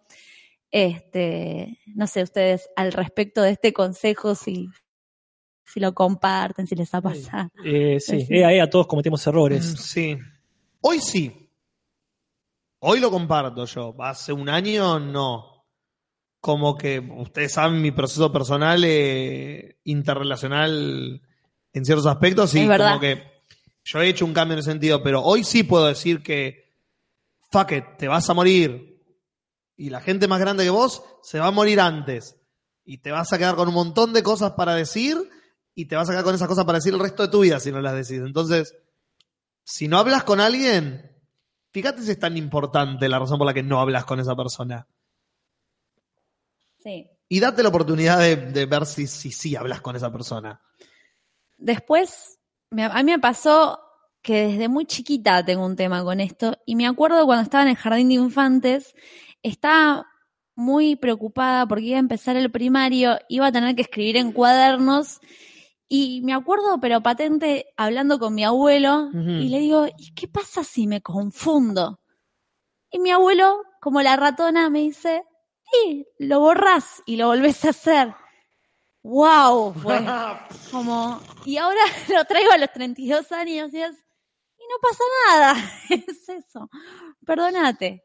Hoy voy a estar re Mariana yo, ¿eh? Porque están diciendo en el chat, pero bueno, Bánquenselana. es el de los consejos. Que claro, no va a ser súper cínico. Pónganse las medias eh, desde los dedos para adelante, o sea, con- o Ah, así digo. Claro. Voy, Con- voy a cambiar uno de mis tips. No, no, puede haber de todo, puede haber Sí, de yo todo. tengo uno medio raro también. Puede haber de todo, pero bueno, este que empecé Bueno, me echo con este entonces, que en realidad es el largo para remera, te diría el tuyo, Nati, que es como lo dijeron en el chat sobre otra cosa, Oiga, pero me, me quedó, el largo para remera, tiene que ser un, un dicho sí. como corto como patada de chancho, este es largo para remera. Yo voy a tirar el tip más viejo de la humanidad. Bueno. Es alto clickbait, por supuesto. ¿no? Después anda a corroborarlo a la reputa madre que te parió. ¿Qué pasa? Hay un oráculo, eh, ¿verdad? Este, Que quedan Delfos. El la gente, Delfos, claro. la gente va a consultar cosas y en la pared está esta hermosa frase que es el gnosis auton, en latín el noscete ipsum, y el que todos tenemos en la remera, que es el conócete a ti mismo. Exactamente. Que es un hermoso tip para empezar porque son esas cosas que no dicen nada y dicen todo. Mm. Es decir, dice lo que te conviene que, que querés que diga. Eso es, un- eso es un buen tip para mí. Sí. Eh, Ese que puedes eh, reciclar. Sí. Y bueno, de- después se lo, me- se lo adjudicaron a, a todo el mundo, que lo dijo Sócrates, que, que, que lo dijo ahí este, Talos de Mileto, qué sé yo. Claro. La, la gente estaba como desesperada por adjudicarse los derechos de autor. Y sí. Y te entiendo, es alto eslogan. Pero lo interesante es que se le puede hacer, como decíamos hace un rato, cualquier tipo de, de interpretación. No sé cuáles son las suyas, y te incluyo, Lumen, en esto de qué entienden por el conócete a ti mismo, o a ti misma, o a ti mismi. Yo lo vincularía ya con otro mío, otro Yo tip también. Ah, Claro. bueno, genial, bárbaro. Bueno, anda vos y después sigo yo y y Bueno, eh, uno de mis consejos es eh, no te quedes donde no estás bien. Básicamente. Como filosofía de vida, a mí este año me cayeron muchas fichas de diciembre a esta parte de reentendimiento y eh, llamale los 30, llamale lo que quiera llamarle, pero fue unos meses de, de como de golpe. Y decir, para, vamos a anotar todo lo que estoy haciendo hoy en día. De estas cosas que estoy haciendo, ¿cuántas estoy disfrutando y cuántas estoy haciendo por decantación, porque pasaron, porque están? Y me di cuenta, y el ejemplo que yo pongo en este caso personal es de una obra de teatro. Yo hace un año y medio venía ensayando una obra con una compañera, una obra de dos personajes. Ah. Y la veníamos ensayando y el proceso duraba un año y medio. Y al principio íbamos a hacer una obra y después no pudimos conseguir los derechos. Ah. Entonces dijimos, bueno, seguimos, pero hacemos otra versión de esta obra. Después adaptamos y hacemos una creación colectiva a base de esta obra. Y el proceso se fue transformando. Y se fue transformando y se fue transformando. Y para cuando me quise acordar, hace un mes, me di cuenta de que la obra que estábamos ensayando no era la obra que yo quería hacer hace un año y medio. Pero por una cuestión de cuando esté hecha lo voy a disfrutar, yo seguía para adelante. Y en un momento algo me hizo ¡pa! en el medio de la cara y fue como, ok, ¿qué pasó? Un ensayo fuerte. Un ensayo, sí, literalmente, en, el- en un ensayo fue, y cuando salí del ensayo fue, ¿qué carajo estoy haciendo? ¿Por qué estoy ensayando? est- ¿Estoy ensayando esta obra por la obra o la estoy ensayando por mí? Y me di cuenta que era por el que la estaba ensayando para ver qué había cuando terminábamos. Y fue como, fuck it. No necesito esto en mi vida en este momento. y no estabas disfrutando el proceso. No estaba disfrutando absolutamente nada del Claro. proceso, ni un solo. Estaba yendo a los ensayos porque tenía que ir al ensayo. Uh. Exacto. Y yo odio los ensayos de por sí. No me gusta ensayar. Es un proceso que odio. Eh, pero con todo lo que de los ensayos, yo he tenido ensayado un montón de obras que no me gusta ir al ensayo, pero una vez que llego y empiezo a ensayar, eso desaparece y te metes en el modo ensayo. Acá nunca entraba en ese lugar. Entonces me di cuenta que el proceso era por una cuestión de estar por estar. Por inercia. como Por dice inercia, totalmente. Y a la semana me junté con el director y con mi compañera y dije, no puedo seguir. Porque me estoy dando cuenta que estoy haciendo esto que me encanta, que estoy haciendo esto otro que me encanta, que estoy personalmente muy bien. Y que esto, al lado de esas dos cosas o tres cosas, la pongo al lado y está haciendo un ruido zarpado que ya no puedo negar. Me voy. En cuanto se den cuenta de que tienen algo que no les está haciendo bien y lo pueden poner en comparación con algo que tienen al lado que les está haciendo bien, se van a dar cuenta al toque que se tienen que ir rajando de ese lugar. Rajen de ese lugar. Es horrible.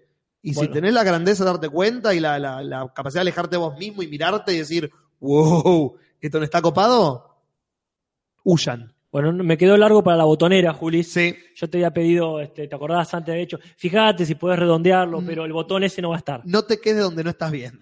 Tarde, tarde. sí, este, creo que todo eso se puede englobar en el, en el conócete a ti mismo, pero como dije, es convenientemente ambiguo. No sé, Nati, qué onda. Claro, yo lo iba a llevar a mi otro tip, que era hagan terapia.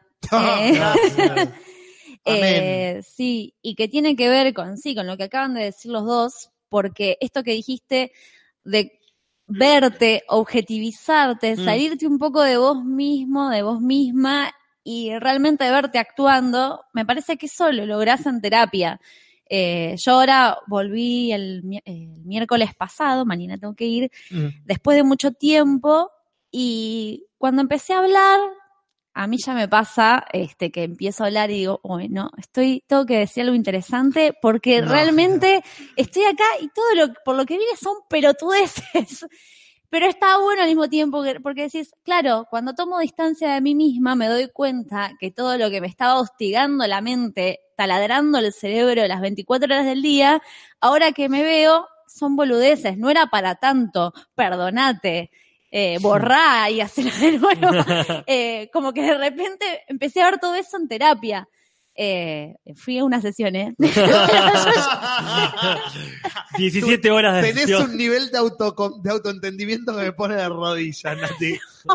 Pero es que debe haber un montón de cosas que no las veo. Porque hoy te juro que pensaba, digo, mañana tengo que ir. ¿Y qué le voy a decir? Si ya estoy bien. Pero no, es que, es que es eso, pero tenés razón en lo que decís, en el sentido de, uno cuando va a terapia, yo hice siete años de terapia.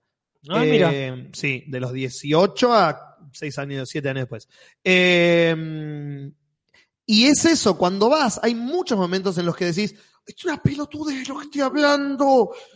¿Por qué estoy gastando tiempo y plata en esto? Y como, está bien, pero somos gente que vive una vida, no se tiene que morirse tu madre, o se tenés que eh, se- Ganas de suicidarte. Claro, no tenés que tener cosas súper grosas para que te puedan ayudar. Las boludeces acumuladas te hacen concha. Voy a decir, "Ah, son re boludeces lo que me molesta. Sí, pero te molestan a vos. ¿Qué me importa que sean boludeces? Son tuyas. Mm. Tenés que lidiar con esas boludeces. Entonces, puede parecer que, ah, es una boludez. No, no es una boludez. Ni en pedo. Y en un momento dije, bueno, ahora voy a tirar una frase como para que sea más No, contundente. no, no, no, no guiones la sesión, Natalia. No quieras controlar tu sesión de terapia porque tu psicólogo, psicóloga, no sé si es, te va a dar vuelta como una media. Sí, sí, sí, para que valga la pena estar acá. La- esta persona te va a dar vuelta como una media y va a decir, dale, vos trata de controlarla, que eh, en un momento vas a decir algo que no quisiste decir y voy a hacer ¡pa! Y no te vas a dar cuenta. Aparte se las digo re obvia, tipo frases estereotipo. Es más, miro como una cámara que no está ahí y la digo. Me oculto detrás de figuras masculinas. Ah.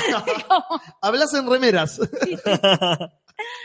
Eh, acá me están diciendo en el chat y me pone contenta. Mi hermana, que me digan que les pasa lo mismo. Eh, por ejemplo, Francisco Pernigotti dice, me pasa igual, loco, pensé que era el último, el único. Team Nati. No, es así. Siempre que vamos a terapia nos parece que no vale la pena lo que nos pasa. Nuestros problemas no son importantes. Son tuyos. ¿Qué me importa el problema que tengan? Sí, pero hay gente que se está muriendo de hambre en Etiopía. Y bueno, ya sé, pues no puedo hacer nada. Yo solamente puedo lidiar con mis problemas. Por más que en la gran escala parezca una boludez, fuck it, son míos. Sí, acá Feminena pregunta qué tipo de terapia es psicoanálisis. Bueno, Tiene voy, una- voy a, voy a tratar de ir a terapia antes de que termine el año a ver qué onda. Ya. Pues Tien- Tiene una, un póster de Freud. Ah, qué estereotipo. Ah, súper. No, y Y aparte, fuman pipa. cuando entré, salió una chica llorando con la cara Ah, la tiene, la tiene, es una actriz que él contrata cuando viene una paciente nueva. Sí, teníamos la, con René teníamos la teoría de que la que salió corriendo co- en llanto era la, la, tera- uy, La la- psicóloga. la psicóloga, la terapeuta, y que en realidad se iban turnando y que quedaba, quedaba Natalia atendió al siguiente. sí, tendría que, claro, Wow, ¡Qué buen sistema! y nunca sabés, Terapia rotativa. claro, sí. Pero bueno, sí, supongo que eh, para empezar a hacer algo nuevo o algo que no estás acostumbrado es parte de conocerte a vos mismo. De hecho, sería la interpretación que yo le doy. Probar cosas nuevas todo el tiempo en el sentido más amplio hasta entender, ah, esto sí me cabe, esto no me cabe. Claro. Y esa es la única manera de conocerse a uno mismo, ¿no? Pero bueno, cada cual, no se lumen si tenés alguna eh, acepción para este eslogan. Eh, no, mira, justamente con las tres que dijeron recién, con la conocerte a vos mismo, me pasó que estaba en un grupo de gente y yo tenía que interpretar un rol y me tuve que poner a pensar en qué yo era mejor o con qué me destacaba más para ser funcional al grupo, digamos. Después con lo que dijo Nati, terapia, vayan, hagan terapia, está buenísimo, eh, ayuda un montón y ayuda también a conocerse a uno mismo. Mm. Eh, Juli, ya me olvidé que dijo. No te quedes donde no estás bien. Ah, tal cual, eso también. eh, sea lo que sea, sea un lugar de trabajo, Mm. si es que se puede, obviamente, porque nadie deja un lugar de trabajo, pero relaciones y esas cosas que si te hacen mal, ya fue, no te sirve. Si te hace mal, no te sirve. Ese es mi consejo. Si te hace mal, no te sirve. Eh, vuelve, volvió a empezar la ronda ahí conmigo, ¿no? Y, Y vuelve a Casper. Bárbaro, y siguiendo con los consejos profundos y in- e indispensables para la vida, está este que es poner el despertador ocho horas antes de, lo que tenés que despertarte, aunque vayas a dormir solamente cuatro. A ver.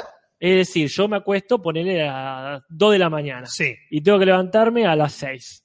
Ujú. Voy a dormir eh, cuatro horas, ¿verdad? Sí. Entonces tengo que poner, por ejemplo, a las 10 de la noche el despertador, porque psicológicamente ver ahí que el despertador del celular te dice en Vas ocho a horas. cuatro horas. Claro, en ocho horas va a sonar la alarma. No es lo mismo que el devastador. En cuatro horas va a sonar la alarma. Y uno ya dice, la concha está, ya, ya me arruiné el sueño. Claro, no voy a dormir. Ya no voy a dormir. Pero te estás mintiendo vos mismo, Casper. Claro. Sí, sí, sí, totalmente. O sea, tu consejo es Miéntete a ti mismo.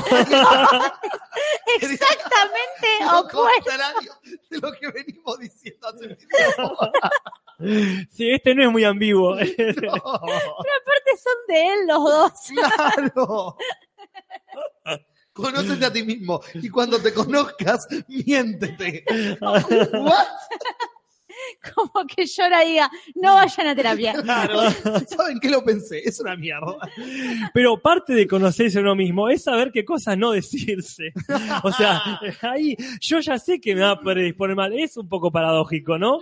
Pero yo ya sé que me va a poner mal. eh, O sea, uno tiene que irse a acostar eh, pleno, tiene que irse a acostar bien predispuesto para el descanso. Y ya poner un pie en la cama y que el forro del despertador te diga, vas a dormir cuatro horas. Es. "Bueno, hijo de puta, ya me ya hasta me cagaste el sueño, voy a soñar toda la noche con cosas, con que me tengo que ir a rendir un examen, Claro. que, que estoy desnudo en un lugar donde no quisiera estar desnudo.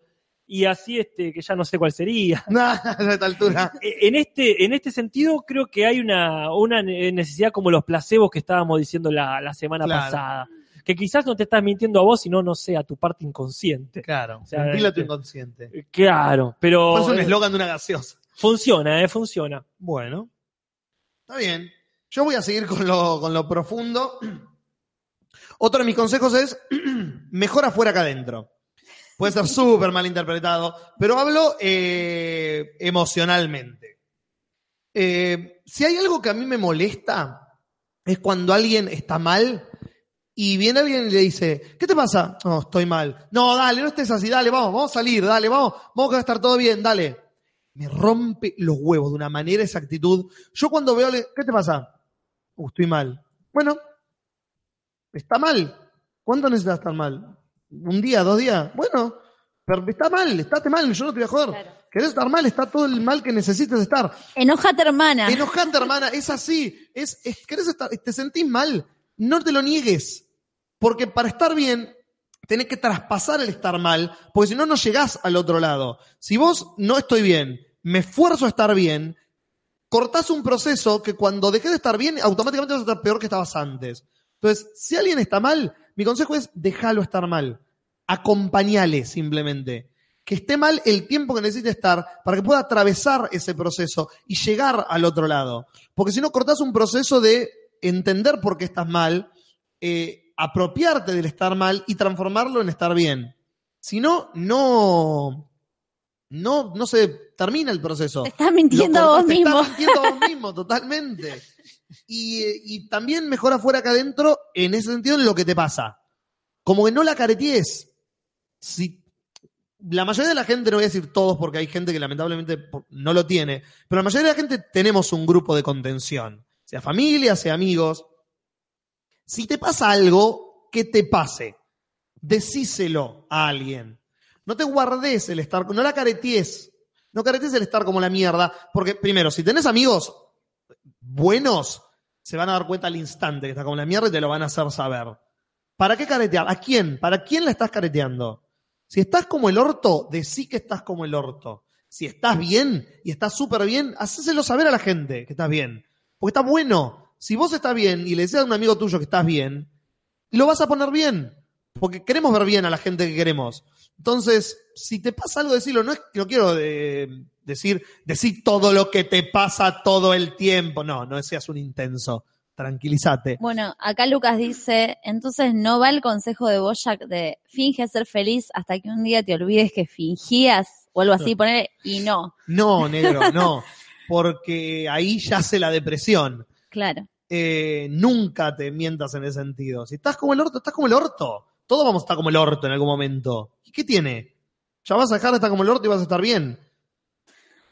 Eh, Disfrutá esos momentos que estás bien y hacelos valer. Porque si los dejas adentro, son como tumorcitos que se forman y te salen por otros lados. Sí. la, la imagen esa me, me perturbó. Ya. Ustedes se hacen como el teatrito ustedes mismos A ver. en el sentido de estás medio mal, con ganas de llorar y decís como que llorás como un poco de más. Sí. Disfrutando ese llanto. Hace rato Sí, que no lloro, sí. pero sí. En algún momento, en algún momento es necesario. ¿Van al baño y se miran al espejo? Sí, Obvio que sí. Obvio que sí, gracias, Nati. A veces sí, sí, a veces como me, me salgo de mí misma y como que pienso que estoy actuando ac- y después me acuerdo que en realidad lloro porque me Porque siento me mal. pasa algo, claro. Claro, no, a mí me, me- me- me pasa más con la música. Alguna vez, cada tanto pasa esto de decir, ya fue, voy a poner, no sé, Me José- quiero hacer mierda. Claro, voy a poner José Luis Perales Voy a la verga. y, y disfrutar, y disfrutar de este momento, porque también un poquito, este, en algún momento, por supuesto, ¿no? Eh, no como costumbre, hay que regodearse, diría yo, en el, en el, sí, hoy estoy mal. Y claro, y me la banco. Es esto. Eh, Siempre me acuerdo de la canción de Shakira eh, que dice lloro alguna vez, lloro una vez al mes, sobre todo cuando hay frío, ¿verdad? Que Sí. dice. O sea, Eh. vos, para vos sería siempre eso. Cuando ahora cada vez lloro menos. No, pero el frío, digo. Ah, sí. cada vez lloro menos, pero cuando era más chica lloraba un montón. En la Mm. adolescencia era como lloraba un montonazo. Claro. Bueno, ese es mi consejo. Eh, bueno, La, la ronda te toca a vos, Nati, ¿no? Sí. sí, Bárbaro. vuelve a empezar. El otro día estaba viendo eh, I Love Dick, esta serie protagonizada por esta actriz que me gusta tanto. Catherine Hahn. Sí, ayer la vimos en la de las mamás 2, Uy, Dios, no vean esas cosas si te gusta esa actriz. pero la amo igual. Ya sé. Eh, bueno, y está cenando con su marido y con Dick, que es Kevin Bacon, un artista contemporáneo al cual ellos admiran muchísimo. Y ella le habla sobre su carrera, ella es directora de cine. Él empieza a decir que las directores, directoras de cine son malas, bueno, y dar una un, sí, un- como un monólogo súper machista, ¿no? Sí. Y hay algunas cosas que dice Dick que son desde un lugar eh, bastante choto, pero en algunos lados, como dice cosas, Tira verdades. tira verdades.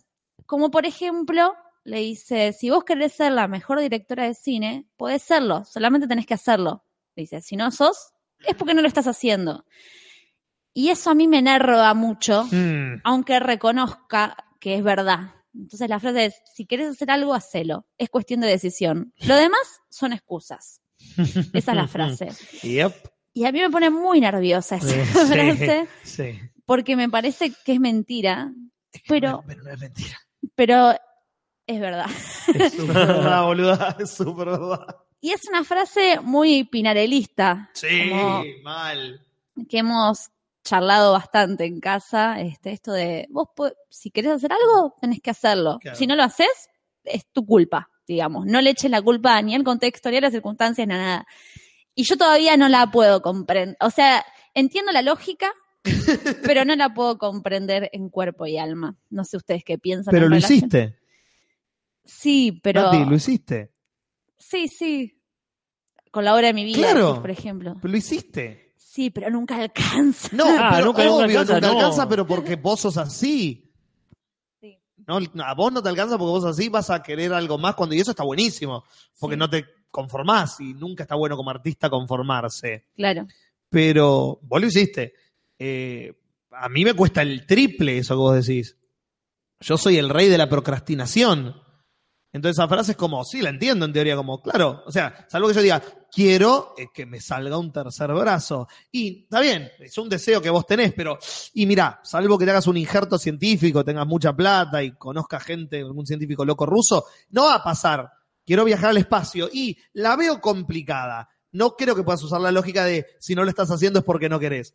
Pero si tu proyecto cercano es algo que es factible, el resto son excusas. Sí, para mí en realidad hay cosas a que aunque queramos somos incapaces. Y es, cierto que hay un montón de excusas que uno se pone. Sí, hay que sacárselas de encima. Por eso yo estoy bastante en contra del consejo de tu abuela. Recordame igual cómo era. Si El de la contra- vergüenza. Sí, quiero estar en contra en serio. ¿Cómo era? Que no se puede volver de la vergüenza. Una vez que la vergüenza se pierde, no se recupera, algo así. Bueno, entonces está bien. Como frase estoy completamente de acuerdo. A ver. Si, si la frase, si el consejo es guarda con perder la vergüenza, ahí no estoy Ahí de acuerdo. claro. Porque la, la vergüenza es una- uno, uno de esos obstáculos Sí. uno de los primeros obstáculos que hay que sacarse. Guarda, que la vergüenza es una cosa y otra el recato o el pudor, que estoy de acuerdo con que haya algún tipo de autolimitación, Claro. ¿verdad? Autolimitación suena feo. Pero se entiende, sí, como Pero claro, una- vos tenés- un hasta ahí voy. Más allá Conoce- no voy. de vuelta el conócete a ti mismo. Claro. ¿Cuáles son tus límites? Claro. Para mí, ese, ese, o sea, el, el consejo de Pinarello, como dice Nati, me parece recontra válido, en la medida que uno realmente sepa cuáles son tus límites, cuáles son tus objetivos. Si vos decís, yo quiero hacer esto, pero en realidad no me gusta, bueno, entonces ese capricho que tenés, o esa quimera, esa utopía, déjalo de lado, porque si tenés tantas ganas de, de- de lograr tal resultado, pero todos los medios no te gustan, entonces descartalo. Pero no no- es para vos. Y porque no es lo mismo un deseo que un capricho. Bueno, sí, en totalmente de acuerdo. Pero me parece que hay cosas que, si uno realmente no está capacitado para ir por ese lado, está bueno, obviamente, la opinión de uno, la opinión de los demás, está bueno que el círculo en el que te moves esté capacitado también para decirte, che, mirá, vos podés hacer eso, dale, o que te diga, mirá, mejor no. Mejor no porque este, no te sale. O en todo caso decir, tenés que hacer tal cosa para que te salga. Es decir, eso te gusta. Vas a estar, no sé, 12 horas del día haciéndolo. Vas a estar tantos años haciéndolo. Entonces ahí viene el no te mientas a vos mismo. Porque no estamos hablando de dormir 4 u 8 horas. Estamos hablando de lo que vas a tener que hacer durante un tiempo considerable o gastar una energía considerable. Claro. En ese sentido, hay que ser suficientemente realista para conocer las limitaciones y las ventajas. Y por otro lado, ser suficientemente idealista para decir, sí, puedo a pesar de tal o cual cosa. Claro. Yo creo que hay que saber, hay que ser muy consciente de los privilegios que uno tiene. Sí. Y, y- Sí. y es porque todos tenemos algún privilegio, aún el privilegio negativo. Por ejemplo, no sé, perdí a toda mi familia. Ajá. Entonces, bueno, me voy a chupar un huevo lo que digan los demás. Sí, no está mi familia para decirme, ah, guarda con tal cosa, la mierda, ya está. Mm. En ese sentido creo que uno tiene que ser, y si no es consciente puede ser de forma natural, es decir, que uno ni se cuestione lo que hace. Porque después siempre está la posibilidad de frustrarse. Pero me parece que si, si tenés condiciones que te facilitan las cosas, si realmente tenés privilegios, entonces que tus privilegios sean mucho más presentes que cualquier otra, que una cosa negativa que puedas tener, que una falencia o etcétera. Por, por eso digo, ¿no? Acá el zurdo Rodríguez dice, Pedro Saborido en una charla TED justo decía que si tu sueño te pesa, déjalo de lado o no te metas todos los huevos ahí porque si querés vivir de eso y no podés, te va a frustrar. Sí. Es que no, no puede haber un sueño. Yo no creo en un sueño. El Malcolm Z. Claro, no, claro, Yo no tengo un sueño. Bizarra. No, como que no puede ser un sueño, como esto es el objetivo con E mayúscula. No, no. Cada objetivo te tiene que llevar a que cuando llegas a esa meta, te encontrás un sobre que dice el objetivo que sigue. Porque si no, cuando cumplís ese objetivo, ¿qué haces? Te pegas un corchazo y listo, buenas noches, muchas gracias. No puede haber un sueño, un objetivo. No puede haber algo que te pese, como dice acá, como decía Saborido, que te pese y sea eso el inalcanzable, lo inefable. No, los sueños tienen que ser cercanos, me parece. Eso es lo que hace que avance una persona y no se enrosque, se deprima y se obsesione con algo. Cada sueño se tiene que ser. ¿Se cumple? Claro. Se, se- nace uno nuevo. Claro, no tener una zanahoria delante. Exactamente, el resto de tu vida. Sí. Que cada tanto te puedas comer la zanahoria. Es- Y disfrutarla, y sentarte y disfrutarla y no pensar en el sueño que sigue. Con también eso, como, el sueño es este. Bueno, está bien, si lo lograste, shh, shh, cállate, no pensés. Quédate en este sueño que acabas de cumplir un tiempo y después pensar en lo que sigue. Acá Black Arce dice, creo que la vida es crearse sueños constantemente para mantenerse ocupado o si no te pesa el vacío existencial. Ah, bueno, eso No. está también, cierto, sí. No, Sí, yo no estoy de acuerdo. A ver, la voy a leer de vuelta. También, larga para remera. Es eh, crear sueños constantemente para mantenerse ocupado. Pero no, ahí está el tema. Y me, me- me incomoda esto de mantenerse ocupado. Porque esta idea de que eh, mantenerse ocupado, bueno, pero eh, de algo que, que te satisfaga. Porque no es que si no es, me mantengo ocupado con la idea de que haciendo mucho esto va a salir tal otra cosa. No, no, no, no. Pero es una cuestión de hacerlo porque realmente te mueve. Pero no pensarlo como es cuando llegues, es el objetivo final y es lo que yo quería y lo único que yo quería. Es lo que yo quería en este momento de mi vida. Cuando llegue a ese lugar, seguramente ya vo- voy a haber crecido de alguna manera y ese sueño se va a haber transformado en otra cosa con un nivel más. No es derroté al último jefe y di vuelta el juego. Pero lo importante es saber quién sos vos ahí. Vuelvo a lo mismo. Me parece que vos tenés que saber lo que te gusta, independientemente si cambia o si no cambia. Eh, claro, ahí está eso. Nunca te terminas de conocer a vos mismo. Nunca podés terminarte de conocer a vos mismo. Salvo cuando te mueras. No, yo no puedo decir hoy a los 30. Yo, yo hoy a los 30 puedo decir soy esto, sí. Por las fichas que me cayeron, por la vida, bla, bla, bla. Pero yo no voy a decir voy a hacer esto el resto de mi vida. No, no, porque ahí está. No, no, no, no, no, no. Me conozco hasta hoy. Y sí, más vale. Y a eso voy. Pero ya, eh, claro, bueno, porque el desafío es ese. Decir, ah, bueno, nunca me. Total, nunca me voy a terminar de conocer a mí mismo. No, no, no. Vos conocete ahora. Claro. No es que me, me conozco eh, en mi totalidad en un, en un tiempo que no, que no sé ni cómo va a ser. No, no, pero tampoco quiero caer en el vivir el presente y nada más. Me, me parece que hay que tener claro lo, o sea, lo que uno es, lo que a uno le gusta, aún en el momento que, que no lo puedas cumplir. Aún cuando decís, bueno, está bien, no, no, no soy esto que, que me está pasando. Ajá. No, no me conozco del todo, aún sabiendo que ya me está pasando algo importante. Claro. No creo en esto tampoco de que eh, el- siempre te mueve, como decían recién ustedes, la zanahoria que está adelante, y qué sé yo. Sí. Creo que eso está bien. Que siempre haya una Que zanahoria. es una zanahoria que eventualmente te la comes y después es un zapallo, lo que vos quieras. Está todo bien con el, Sí. tema, el tema del De cambio. los objetivos. de los objetivos, sí, es- Sí. está todo bien.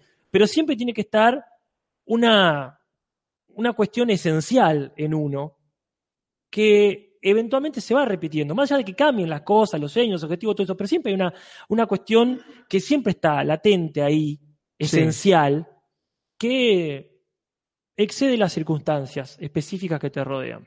Que es tuyo. Sí, que es tuyo.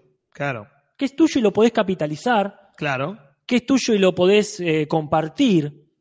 Me, me parece a mí que esa ya, ya de por sí es, por supuesto, un lindo desafío, ¿verdad? Sí. Ver qué cosas ya venías, venías arrastrando o llevando de una forma muy contenta, que te posibilita unas cosas, pero que también te impide otras. Porque no es que esa esencia te va a salvar de todo. Claro. A lo mejor, de hecho, esa esencia es algo bastante frustrante, como esas personas que, que se sienten o que nos sentimos que nacimos en otra época. sí. Y bueno, alguna parte de uno está atrasada. ¿Qué le vas a hacer?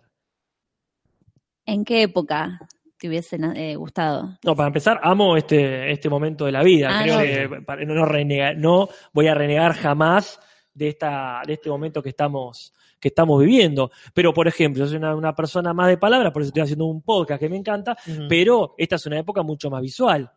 Sí. Claro. Por, por decir un ejemplo pavo, no estoy llegando a la esencia de nada. No, no. Pero hay épocas que son mucho más orales, por ejemplo. Claro. Sin negar toda la oralidad hermosa que tiene este momento, ¿verdad? Muy bien. Va usted, Uncal. Sí, bueno, eh, consejo importante, eh, no ir a votar muy temprano. Ah, sí, totalmente. Yo sé cuánta gente menor de 16 años nos está escuchando en este momento, pero es importante cumplir con la patria en un horario post mediodía. Exactamente. ¿Por qué, Julis? Porque la gente está comiendo o terminó de almorzar recién y no va a salir de la casa. No, porque cuando vos vas a votar muy temprano es posible que falte alguno de los... Ah, además, sí, tenés razón, y te hagan contar votos. Oh, nunca me pasó, por suerte. No, qué feo eso. Ah, sí, yo lo- ¿Te pasó alguna No, vez? pero lo he visto. Una vez tuve, cuando, cuando recién te- cuando recién estás en el sistema, en el sistema provincial de docencia, Sí. es muy común que saltes ahí para los listados. Entonces yo fui, como correspondía, como vi- con mi viandita, y veía gente que iba llegando re temprano y te agarraban. Y algunos viejos sabían a, que estaban al pedo, Claro. iban a propósito, oh, y se justificaban el día, y otros no, iban a votar, ¿viste? Y lo agarraron. y- Claro. Y chao, quedaste ahí contando votos cuando tenías un asado, por ejemplo. Qué loco, ¿no? Que no puedes decir que no. Porque acá, a ver qué fue, me parece que fue Pilesi, Sí. que dice, yo voy 10 AM y es la clave, no hay nadie y caigo con facturas a casa. Bien, Lucas, pero ojo, Guarda. ojo, peligroso. se te puede salir el tiro por la culata. Mal, Yo mal. siempre voy tarde. Yo después, 2, 3 de la tarde. Sí, yo 2, también. 3 de la tarde es el horario para ir a votar. Eh, también para ir al banco. Mirá, Si van al banco, vayan, cierra a las 3, 2 de la tarde están en el banco. Acá Sí. Parman te tira otro, otro sobretip que dice, consejo, si te dicen de hacer eso, decirle que estás afiliado a un partido político. Ah, Y zafás. claro, es como ir a, como en los jurados yanquis que decís, viva Satán. Y bueno, señor, muchas gracias, vaya a su casa. Claro, no podés, porque pueden pensar que vas a contar votos. Ajá. acá Mr. Pereza dice, sí, tipo 10, 11, si no te agarran presidente de mesa, 2 de la tarde, refuerza. Bueno, estamos, qué lindo estar todos de acuerdo en esto. Sí, sí. Bueno, eh, tu tip fue eh, ir al banco a las 2 de la tarde, No, no, no, Ah, era como un sobretip del gracias, tuyo. gracias. Eh, otro tip mío, siguiendo por la misma lógica, es saber escuchar y usar el sincericidio. A full. Este es un tip más para con los amigos, sobre todo. En las relaciones también, pero se da más para, para los consejos amigos. Yo soy una persona, por suerte, no sé por qué, realmente no lo sé, como que eh, yo siempre digo que sé muchas cosas de mucha gente, con muchas cosas turbias de mucha gente, porque por alguna razón se me acercan mis amigos, la gente que conozco me dice, ¿puedo contar algo? Obvio. Che, pero no se lo, no, no digas nada, no, tenés, no hace falta que me digas que no se lo tengo que decir a nadie, ¿sabes? Y por alguna cualidad que no sé cuál es, honestamente no lo sé, la gente confía en que me puede decir cosas a mí. Y literalmente yo no he dicho cosas muy personales de gente estando con la otra persona, teniendo una relación más cercana inclusive con la persona de la que me están contando. Y es como, bueno, sí, pero me contaron esto y me dijeron que no lo diga, fuck it, no lo puedo decir. Y al mismo tiempo me considero, y ahí sí pongo un poco de, de autopalmadita en la espalda, me considero un muy buen consejero. En el sentido de que... Te vende psicólogo, digamos. Eh, totalmente. Y yo también lo- en ese sentido sí lo veo porque me considero un buen consejero en el sentido que me gusta usar el sincericidio. Como que hay veces que hay gente que te viene a contar algo y vos sabes que está esperando que le digas lo que necesita escuchar. Como, ah, estoy mal con, con esta chica, pero viste, vos sabés que yo la quiero y sabés que están esperando que, que vos le digas, no te preocupes, va a estar todo bien, vos fíjate. Y a mí no me cabe esa. Como es, y separate, pelotudo. Como, deja esto, idiota, como, ¿qué estás haciendo? Te estás cagando la vida, como, cuando un amigo te viene a pedir un consejo, vos sabés lo que quiere escuchar y lo que necesita escuchar. Optás siempre por lo que necesita escuchar, porque si no sos parte del problema. Sí, sí, sos sí. parte del problema automáticamente. Si le mentís para cuidarlo, no estás cuidando una mierda. Estás haciéndole más daño porque se va a convencer a sí mismo de que tiene razón, porque no solo lo piensa él, sino que lo piensa una persona cercana a esa persona. Entonces, como, bro, no, no. El sincericidio me parece que cada vez se está convirtiendo más en mi bandera. Acá Mr. Pereza dice que el sincericidio es eh, un pésimo consejo. Su, su consejo sería no se sincericiden, todo lo contrario. Claro, básicamente. Yo igual, para mí el sincericidio es más que te expone el concepto, ¿no? Sí. Estoy totalmente de acuerdo con lo que estás diciendo, pero digo, el concepto de sincericidio como algo más que te expone a vos misma, digamos. Sí, sí. Como donde yo voy a quedar más vulnerable. Si te digo esto, vos estás sabiendo una verdad estoy mía. superponiendo, claro. Claro, que te estoy, sí, eh, como, sí, pero mi consejo iba exactamente por el mismo lado y el disparador fue el video de Yuya que compartieron hace poco. ¿El del fan que se murió? No, el video que está en el programa en, en los 90, Yuya. Ah, mira. cuenta lo de la nena Claro. cortada en pedacitos. Ay, sí, Dios, ¿te acordás de eso? No, no, no me acordaba, lo vi hace poco. Oh, me acabas de acordar. Claro, hace poco lo compartieron en la comunidad que Qué ella. Cuenta de ese asesinato y en un momento empieza a dar todos los detalles, Por sí, que el tipo razón. la cortó en pedacitos y empiezan a buchearla automáticamente en la hinchada. Y ella dice, no, no, pero hay que decir la verdad, las cosas como son, al pan pan y al vino. Sobre las mesas la carta. y aquí Paloma- No sé si dije en el orden que va, pero, No, Sí, ya no sabemos, ya no sabemos cuál es el orden. Ni ella lo sabe. Pero eh, sí, va por ese lado, como de decir las cosas como son, aunque duelan, aunque a la larga es mucho mejor saber la verdad. Sí, Eh. sí, sí. De vuelta, y si lo que te frena es la vergüenza, nada, eso. Fuck it. Sí, sí, que no te dé vergüenza decir eso. A mí me pasa que yo no, no tomo alcohol. Cada, encima, cuando era chica ya no tomaba casi nada y ahora ya a los 32 digo, ya está, no voy a empezar ahora. Eh, entonces en las fiestas suelo tener ese rol de ir al baño. La careta. La chica careta. Eh, no, no, que se me pongan a sacar sus mierdas en el baño. Entonces Claro. es como que termino escuchando así gente borracha y dos por tres me pasa así en, en fiestas que me han contado cosas. Vos fuiste testigo de acá. Sí, me acabo de acordar de una. ¿Qué De- te pasó, cierto? de estar y charlar y charlar. Y como yo, como que no, no disfruto estando borracha, pero me gusta escuchar y disfruto mucho de eso. eh, de, sí, sí, de que me cuenten cosas los borrachos. Va bares. Natalia está en el medio de, de un boliche a las 4 de la mañana en el baño. esperando. Pongo mi consultorio. Claro. Tiene una planta artificial y una silla. Lumen. ¿Hay psiquiatras que utilicen ese método? Eh, ¿Qué método? Terapia con alcohol. Lo pones al paciente a tomar, a tomar. a- Hasta que diga lo que no está diciendo. No creo, perderían la licencia, imagino, pero sería un riesgo que algunos psiquiatras estarían dispuestos a correr. Yo pensé que estabas diciendo tipo Ir a un bar, psiquiatras caranchos. van a los bares, se paran la puerta de los baños. ¿Qué te está pasando? ¿Te imaginas? Botas del orto, sábado, 4 de la mañana, estás por ir a mear al baño y un flasco de anteojos y polera te dice, ¿cómo estás con tu madre? La concha de tu hermana, salí de acá. y te da una Y te tarjeta, da tarjeta, todo turbio. te pide el carnet de idioma. Mal. Ah, pero sí. ¿Nos quedan consejos nuestros? Yo ya terminé. Eh, sí. Digo, terminé porque son las 12 menos 5. Ah, mirá cómo Ah, se me pasó bien. Y rapidísimo. estamos este- en este, en este tren de filosofía barata y zapatos de goma. Exactamente.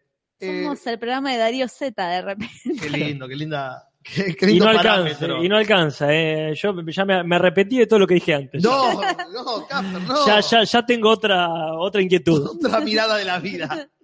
Eh, yo tengo uno muy cínico, que a veces lo digo medio en joda, medio en serio, y nunca sé realmente de qué lado de la vereda estoy parado en ese sentido. Pero yo siempre digo en joda, poné vara a la baja, poné baja la vara, perdón, eso una para la baja. Eso Es- es un lo cantante digo- árabe. Cuando lo digo en árabe, lo digo así, perdón. Poné baja la vara y no te vas a decepcionar. Es un consejo muy cínico, Muy pero sí. es asumí que la gente, de por sí, cuando no conozcas a alguien, asumí que la persona es una mierda. ¿Por qué? Porque en su mayoría la gente es una mierda. Entonces, asumí que la gente es chota. Y cuando no te decepcionen, es mucho mejor. Porque si vos le pones todas las fichas a algo o a alguien, cuando eso te decepciona y te va a pasar, es terrible y te destruye. En cambio, si vos pensás la peor opción posible y después resulta que no, ¿cuánto más feliz te hace? Sí, es muy cínico. Pero a mí me ha protegido muchas veces pensar así. Nati, ¿vos tenés otro tip para tirar? Eh, tengo acá el tip de Fabio Garifo, Genial, bárbaro, bárbaro. Si yo tengo acá el que le sigue, perfecto. que dice, hola, doy un consejo. Calma para pensar, intensidad para actuar. Saludos. Qué belleza. Sí, eso sí, para entra en la Sí. remera. Sí. Sí, sí. Bueno, acá me parece que esta persona, bueno, Fran X, ¿verdad?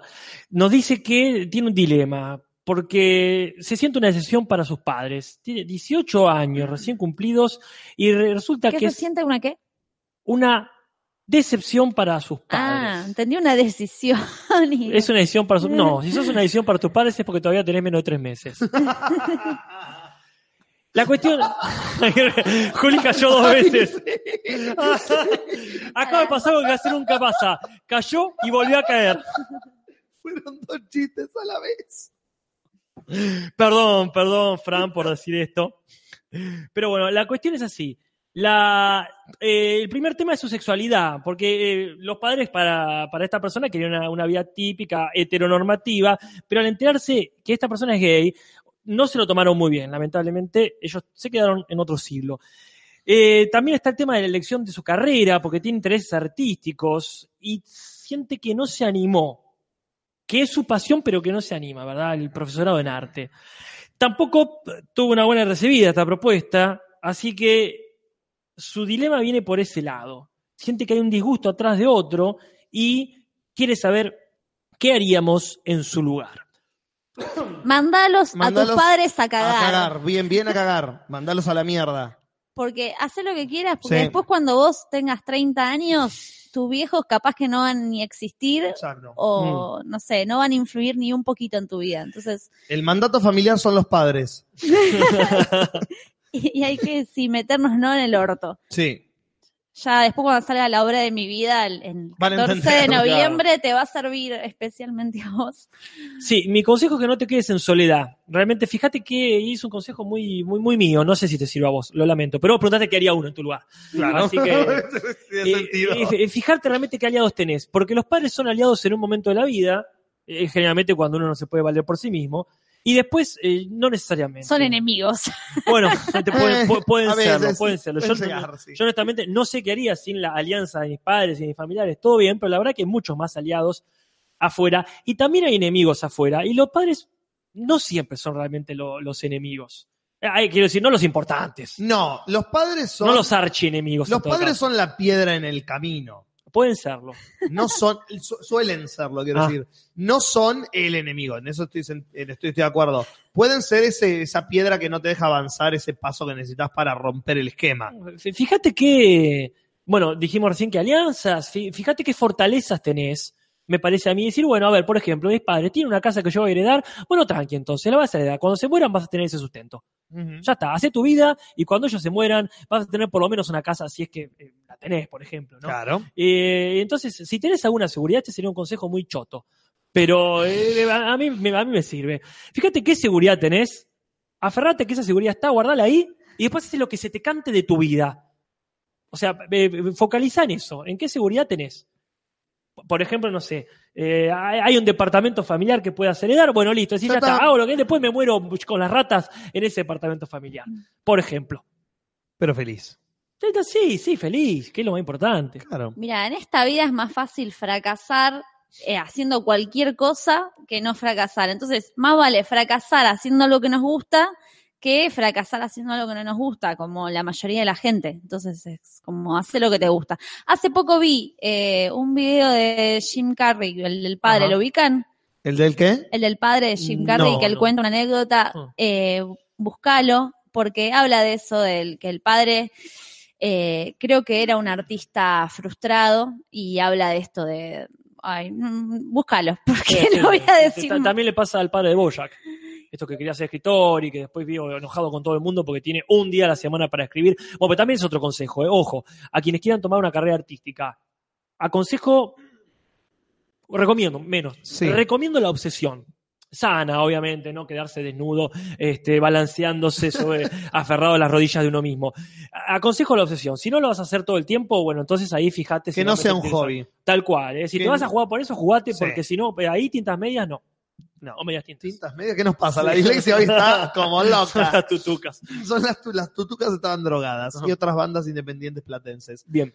Acá Nacho Airolo nos dice, hola, hola. Sobre la consigna de los tips, un consejo que me gustaría dar y me hubiera gustado recibir en mi adolescencia es, aguantá. Esta etapa de mierda termina en algún momento. Y lo que dicen tus viejos tiene razón. Escuchalos un poco más. Y sobre todo, probá, experimentá, animate. No te arrepientas de nada. Para el final ya sonaba como el discurso de Trainspotting. Ajá. Eh, Sí. Pero sí, casi 100% de acuerdo con lo que dice Nacho acá. Es un consejo que claramente yo le daría a mi yo de la primaria o de la secundaria, como, "Pa- pará, pará. No es, no es la realidad esta. Esta no es la realidad. Claro, bueno, ese este es el tutorial. Exactamente, Sí, exactamente. me gusta el plan que pone de escuchar a tus viejos. Que Sí. después de fíjate si les haces caso. Pero escuchalos. Que, que eso es lo bueno. ¿no? Hay algunos padres que lamentablemente no son escuchables, eso es cierto. Eso sí, totalmente. Pero después está esto, de escuchar no es lo mismo que obedecer y obedecer tampoco es lo mismo que, que tener en cuenta, etcétera. Yo no los escuché. No, bueno. Tranquila, Natalia. Yo estoy- mira, yo para, no, pero me parece que sirve que compartir estas cosas. Sí. Yo estuve peleada con mis viejos y los odié desde los 17 años hasta los 27 aproximadamente, una década. Y hoy por hoy nos perdonamos mutuamente. Estaba todo bien, ¿no? Pero en el fondo los odiaba por todo esto que te está pasando a vos. Entonces es, eh, después te piden perdón y te dicen, ah, tenías razón al final, tenías que hacer lo que te gusta y ser feliz. Sí, lo más importante que dice Nacho acá es el tema eh, del final, que es probá, experimentá, animate. Sí, ahí totalmente de acuerdo. Que ahí está donde hay que sacar la vergüenza y en todo caso tener algo de recato nomás. Pero Sí. estoy completamente a favor de la experimentación y de la prueba. Y se aplica a carreras, se aplica a sexualidad, se aplica a comidas. Sí. Ahí está lo bueno esto de, porque si no lo haces también en el momento donde, donde tenés plenas facultades de, digamos, de, de De- ci- cierta impunidad incluso de, Sí, de- de- sí. de que tu cuerpo se cura más rápido, lo que sea, eh, después va a costar más. Y no va a ser más fácil, como dice el mono que corre en Boyac. Bueno, esta vez es anónimo, dice este chico o chica. Buenas. Por la consigna, como consejo, ahora solo diría no trabajen en negocios familiares. Y me gustaría que ustedes le digan a alguien que siempre fue introvertido y lleva tiempo queriendo conocer gente y hacer nuevas amistades, pudiendo dejar atrás esa presión e incomodidad que frena a la hora de interactuar con gente nueva o uno que otro conocido. Mm, es difícil. Ah. Ah, ¿me, me toca a mí? No, hay no, que hay, que- hay que darle un consejo. Ah, Una persona introvertida que le cuesta vincularse con la gente, ¿qué consejo le Ah, daríamos? acá lo encontré. No sabía que A estaba ver. leyendo. Mm, estaba leyendo cualquier Eh. cosa, gente. Yo, la- yo lo fui. Yo lo fui todo el. No todo el secundario. Para los últimos años ya estaba empezando a ver cuál era mi mecanismo de defensa. Pero lo entiendo, el introvertido, entiendo el no entender cómo hacer amigos, entiendo el cómo salir de mi propio quilombo para poder ver a la gente que está afuera. La clave es paciencia para mí. La primer clave en ese sentido para mí es paciencia, en el sentido del consejo que daba Nacho. Todos son momentos. Nada dura eternamente. Como saber que lo que estás pasando en este momento es lo que estás pasando en ese momento. No lo que pasa siempre y lo que pasará. Entender que son momentos que duran un tiempo y que tenés que permitir que ocurran. Y el seguir viviendo, permitiéndote eso, va a hacer que puedas desarrollar herramientas que hagan que eso se transforme en algo diferente. Y esas herramientas, quizás, con suerte, esperemos, te darán las posibilidades de poder conectar con otras personas desde el mismo lugar. Mm. Porque introvertido atrae introvertido. Y dos introvertidos es mejor que uno. Siempre. Nos, nos vemos. Una película. Sí. Dos introvertidos es mejor que Con uno. Adrián Suar y Daddy Urieva. Eh, nos vemos entre nosotros. Nos vemos. Los que hacemos teatro, el 90% éramos los chicos raros. Eh. Es así. Nos vemos entre nosotros y vas a ver a alguien o va a aparecer alguien que va a acercarse a vos en ese sentido o en otro sentido y vas a ver que hay más. No estás solo, no estás sola en ese sentido. hay más, hay- somos un montón, es más, creo que somos la mayoría.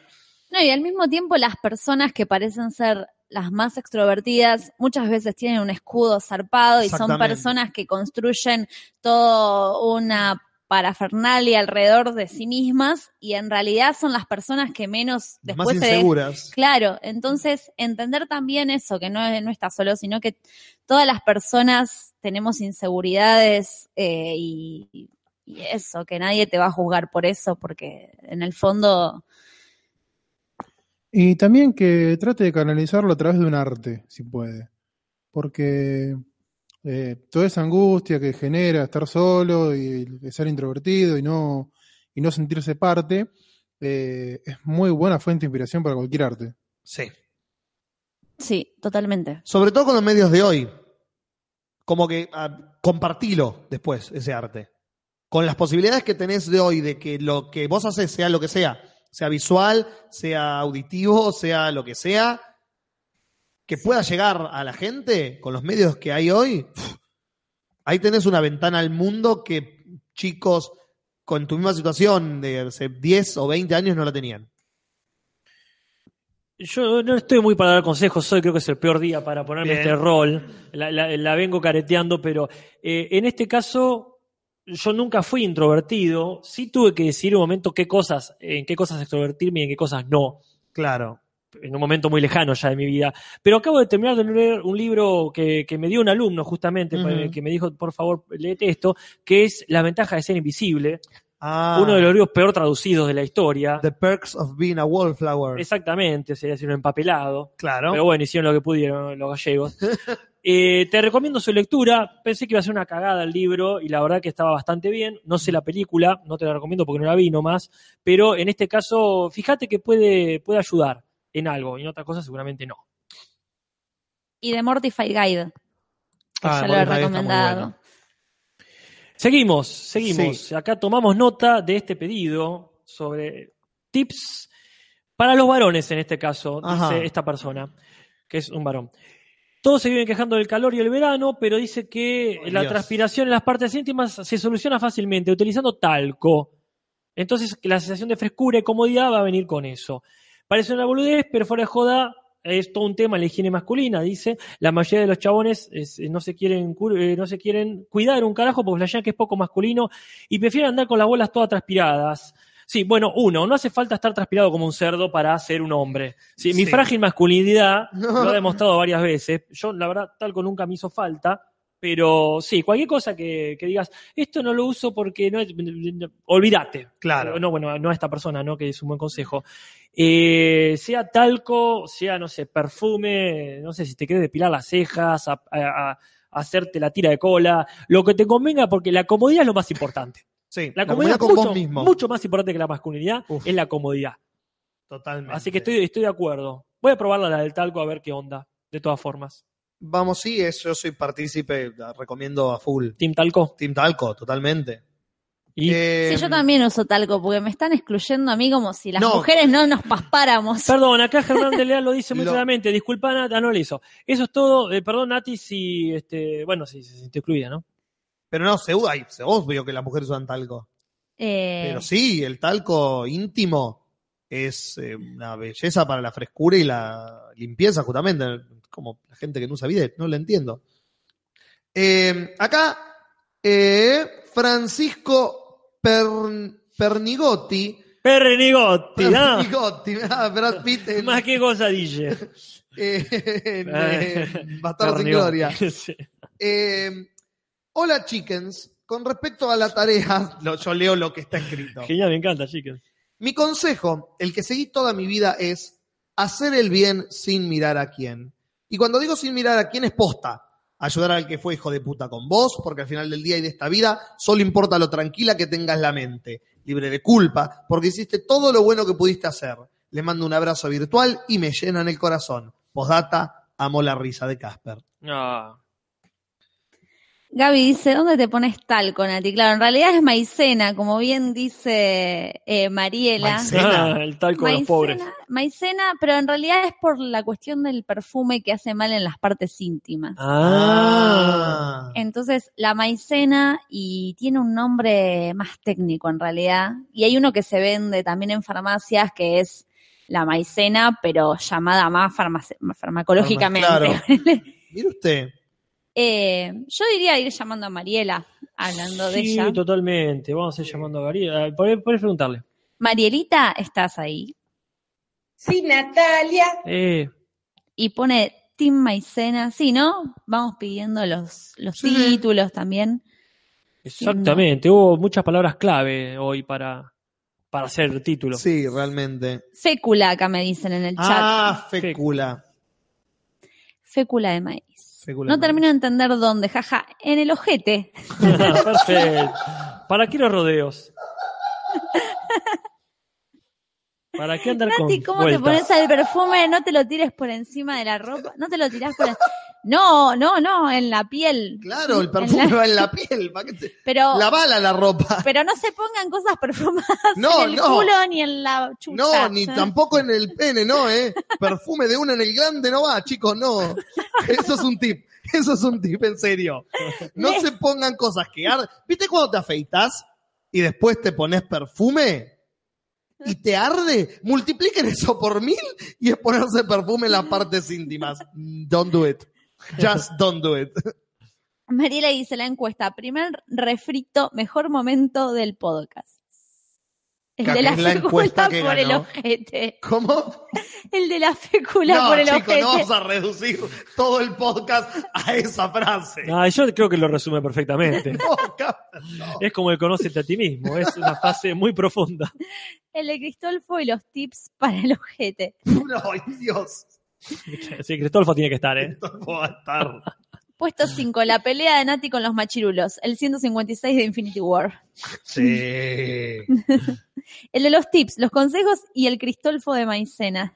Uh, el Cristolfo de Maicena. Me encanta. Eh, pero Maicena Cristolfo suena muy bien. Es una linda marca de Sí, Maicena. Maicena es Cristolfo. La Maicena Mm, para qué- el qué olfo. Puesto 3, una chica invita a Jorge a, una- a ver una película y termina viéndola con el novio de la piba. Gran anécdota. El programa 56.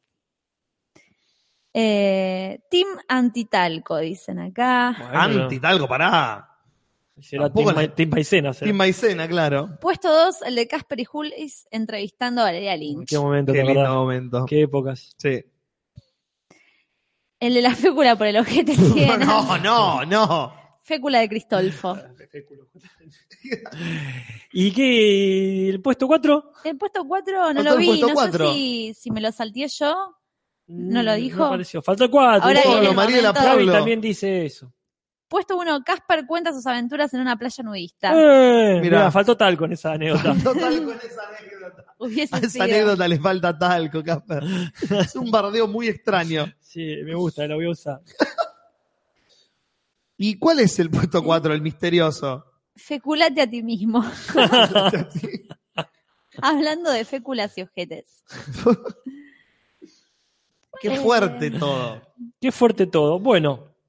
Este, Cambien chat destacado. Ah, cierto, ay, cierto. Bueno, pero Gaby, decinos vos cuál era la el verdad, cuatro. eh, la verdad. eh. Listo, sí, la- Claro, en ese danos, danos el pescado, no nos enseñes a pescar. somos gente simple. El 4 estaba, pero deben Bueno, tener- repetelo, Mariela, repeté, la puta madre. 176 podcasts. No dejan después el comentario, chicos, acuérdense, lo, lo dicen al principio, pongan el chat en directo, tírenos el puto puesto, ¿cuál, cuál es? Paralelamente la gente sigue tirando eh, títulos. El Sí, de la vemos. cristofécula. Ok, Cristo. anda a googlearlo. Sí. Puesto 4, el del porno y la anécdota de las sábanas duras, es buenísimo. Uy, qué buen momento cuando todo se fue al carajo. Bueno, vamos resumiendo entonces el eh, acá el título del podcast de hoy. Sí, vamos a ir eligiendo y luego en el post vivo pondremos el título que ganó de todas las opciones que nos han tirado, que son hermosas, para decirlo de alguna manera. Son. Existieron. A mí me gusta este que no es un título, pero me gustó la frase. Pasamos de la filosofía del yo a tal con el ojete. Qué buen podcast. Yo le pondría eso así. De la filosofía del yo al talco en el ojete. Pero no está Cristolfo. Y bueno, bueno, todo no se puede. fu- fuera del aire lo vamos viendo. Por ahora, la semana que viene vamos a ir a ver eh, la película de Rodrigo al cine. Así Ah. que vayan si pueden. Eh, ¿Qué Lumen. Lumen? Ah, La consigna para la semana que viene.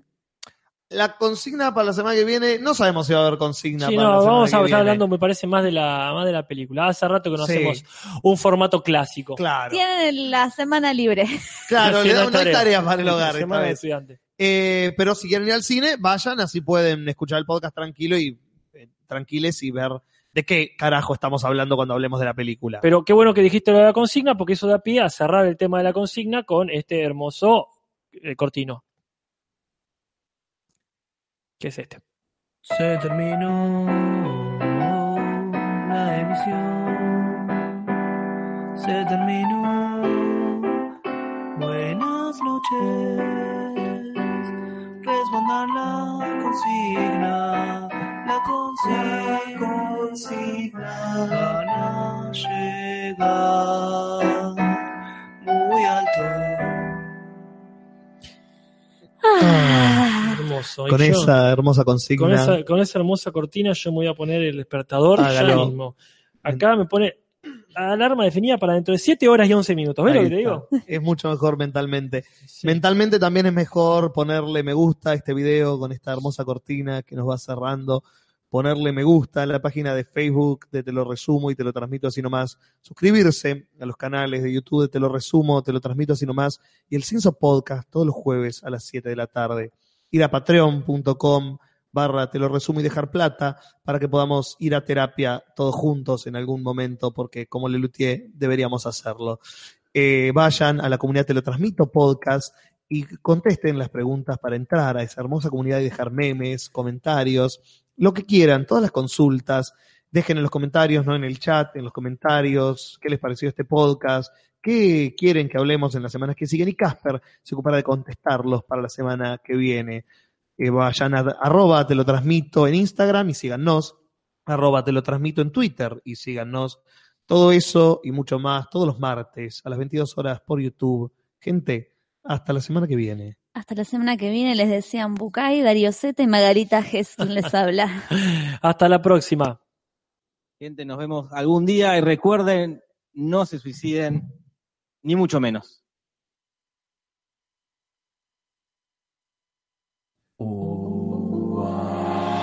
Te lo transmito así nomás. Buenas noches, podcast en vivo en YouTube. Comunidad dichosa. Placer si cruzo me quema. Hola, soy José Luis Centurión. De los hornos. Me llamo Joel, soy de. Te lo transmito así nomás. Encantada de verlos aquí.